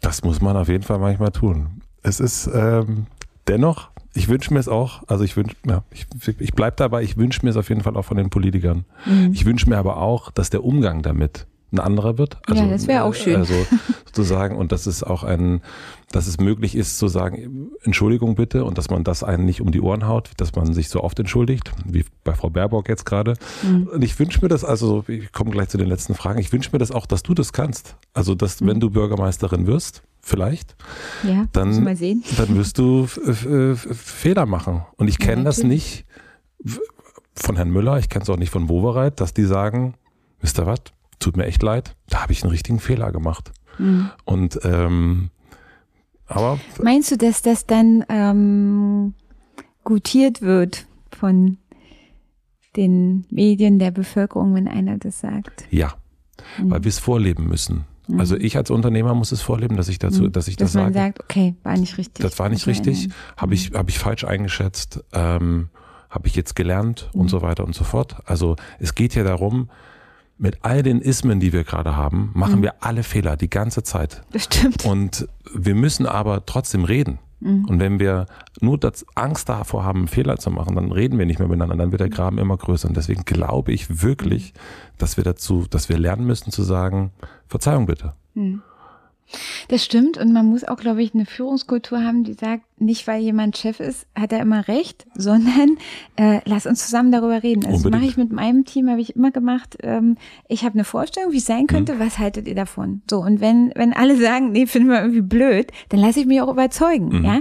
Aber es wird auch immer vielleicht den Moment geben, wo man sagt, ich weiß, ihr seid dagegen, wir machen das jetzt trotzdem so, ja. Oder aber ich berücksichtige dieses oder jenes, ich finde aber, dass wir an der Stelle ähm, das jetzt anders machen sollten. Aber ich bin jemand, der sich auch überzeugen lässt, ja. Also wenn, äh, dass man auch einfach mal seine Meinung ändern kann, ja, und nicht so festgelegt ist, das habe ich jetzt gesagt, jetzt passieren mhm. zehn andere Dinge und äh, man sagt, ja, weil man das einmal gesagt hat, muss man jetzt aber auch der gleichen Meinung bleiben, egal was passiert. Das ist nämlich auch so ein Punkt, dass es auch eine Kultur gibt, die akzeptiert, dass Menschen ihre Meinung auch mal ändern können, weil sich Dinge anders, weil Dinge anders passieren. Und nicht, dass dann gesagt wird, ja, Politiker, die reden ja heute so oder so, aber so, so einfach ist das Leben das ja nicht. Es muss wie Wissenschaft sein. Es, es geht darum, dass sich auch Dinge entwickeln können müssen, dass auch Positionen sich entwickeln können müssen, dass es die Möglichkeit auch gibt, dass auch jemand, der politische Verantwortung trägt, sagen, okay, ich habe das mal anders gesehen, aber ich habe mich darüber informiert, ich habe mit Menschen gesprochen und ich bin zu dem Schluss gekommen,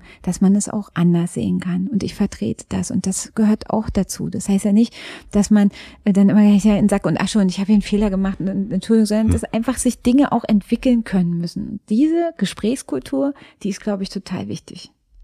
Franziska, ich komme zu den letzten drei schnellen Fragen, weil mhm. dein Kollege guckt ja schon, dass wir jetzt so langsam zum Ende. Du musst nämlich zum nächsten Termin.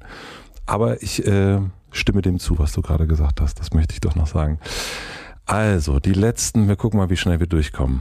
Fragen. Was lernst du gerade, was du noch nicht so gut kannst? Ähm, ich lerne sehr, sehr viel über ähm, die Fallstricke des äh, Themas Wohnungen bauen in Berlin. Und ähm, ich glaube, ich habe mich mit dem Thema schon sehr intensiv beschäftigt, aber es gibt, glaube ich, auch noch viele Dinge, die man noch intensiver äh, auch ergründen muss, um dann wirklich das Richtige zu tun. Vielleicht änderst du da ja auch noch deine Meinung. Ähm, was denken andere über dich, was vielleicht gar nicht stimmt?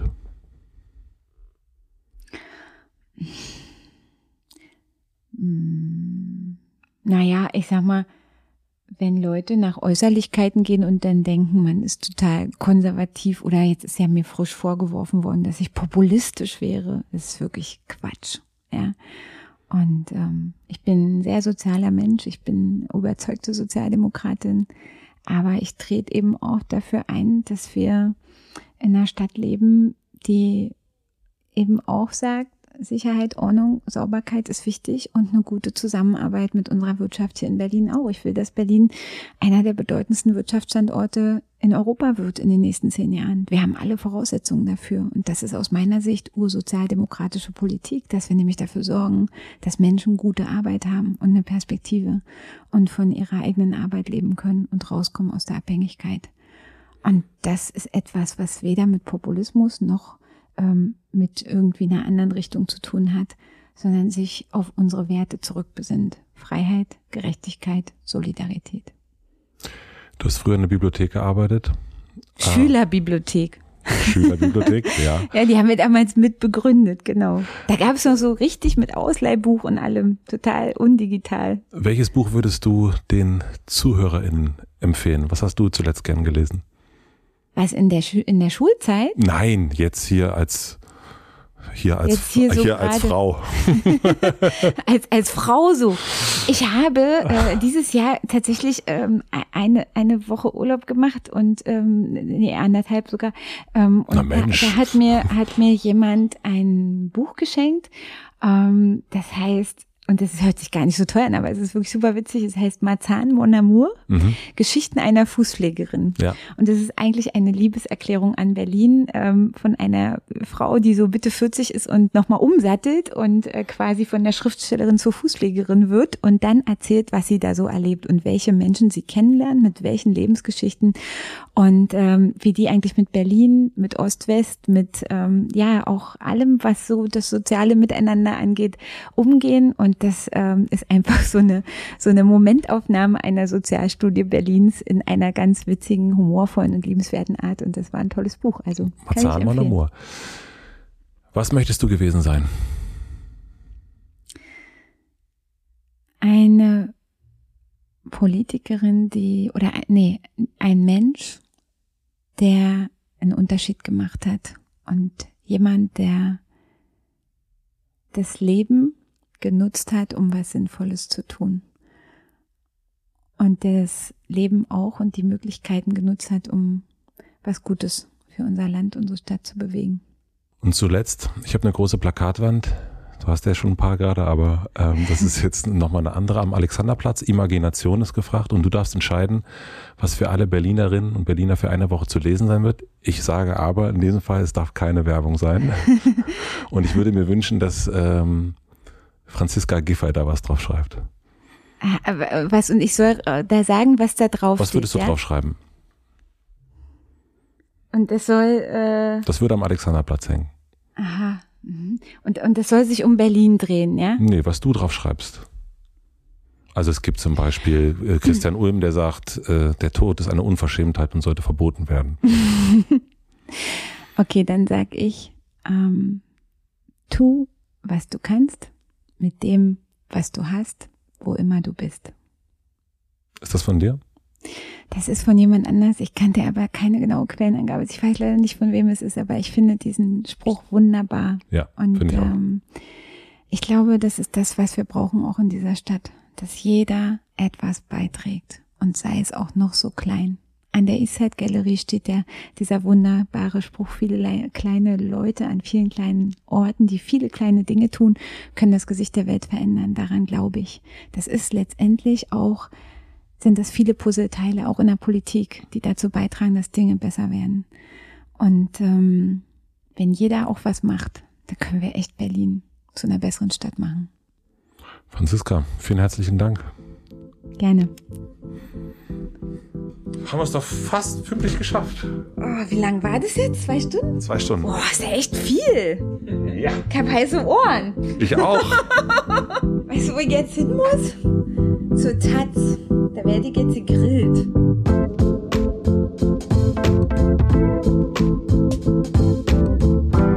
Das war Franziska Giffey. Vielen, vielen herzlichen Dank fürs Zuhören.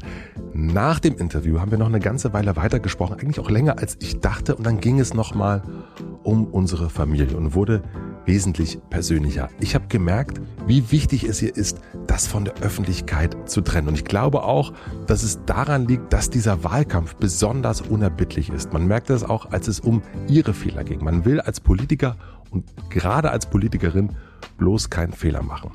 Ich habe sie dann nochmal gefragt, warum sie sich das eigentlich alles antut. Und sie sagte dann, es ist, als würde man in eine Achterbahn einsteigen und nicht mehr rauskommen. Mein Blick auf sie hat sich durch das Gespräch auf jeden Fall verändert. Ich bin gespannt, wie es euch geht. Schreibt mir gern, ihr wisst ja wie. Ich freue mich natürlich auch, wenn ihr mir schickt, wo ihr diese Folge gehört habt. Herzlichen Dank an Torben Becker für die redaktionelle Unterstützung an Jan Köppen für die Musik und an Maximilian Frisch, der zurück aus dem Urlaub ist, frisch aus dem Urlaub, für den Mix und den Schnitt. Dann gibt es natürlich auch die Supporter Heinigen, Motor One und Urban Sports Club. Auch dahin ein herzliches Dankeschön. Und dann gibt es einen Podcast-Tipp zum direkten Weiteren. Der Podcast nennt sich Precht und Lanz. Und wie der Name vermuten lässt, unterhalten sich da Precht und Lanz. Man könnte jetzt meinen, ach, noch zwei Männer, die sich unterhalten, brauchen wir das noch? Ich finde ja, denn es ist irgendwie nochmal was anderes. Es ist kein Laber-Podcast, wie man den so kennt, sondern da unterhalten sich ein Philosoph und ein Journalist über Philosophie, Politik, Zeitgeist, auf natürlich sehr, sehr schlaue Art, manchmal ein bisschen schlau, meierige Art, aber ich habe das sehr, sehr gern gehört. Die ersten beiden Folgen gibt's überall da, wo es Podcasts gibt. Und ich glaube, das wird so ein neuer Podcast, den ich jede Woche höre. Hört da unbedingt mal rein. Vielleicht kommen die Herren dann eines Tages auch mal zu mir. Die Einladung ist schon sehr, sehr lange raus. Jetzt sind wir ja Kollegen, Podcast-Kollegen und ich freue mich sehr, wenn der Herr Lanz oder der Herr Brecht mal hier sitzen würden. Wir gucken mal. Ich wünsche euch auf jeden Fall einen schönen Tag, eine gute Nacht. Wenn ihr Lust habt auf mehr Hotel Matze, dann checkt gern in die Hotel Matze Suite ein. Da gibt es jede Woche Freitag einen extra Check-in, zum Beispiel letzte Woche mit Thilo Mischke. Und ansonsten hören wir uns hier wieder nächste Woche Mittwoch. Bis dahin, euer Matze.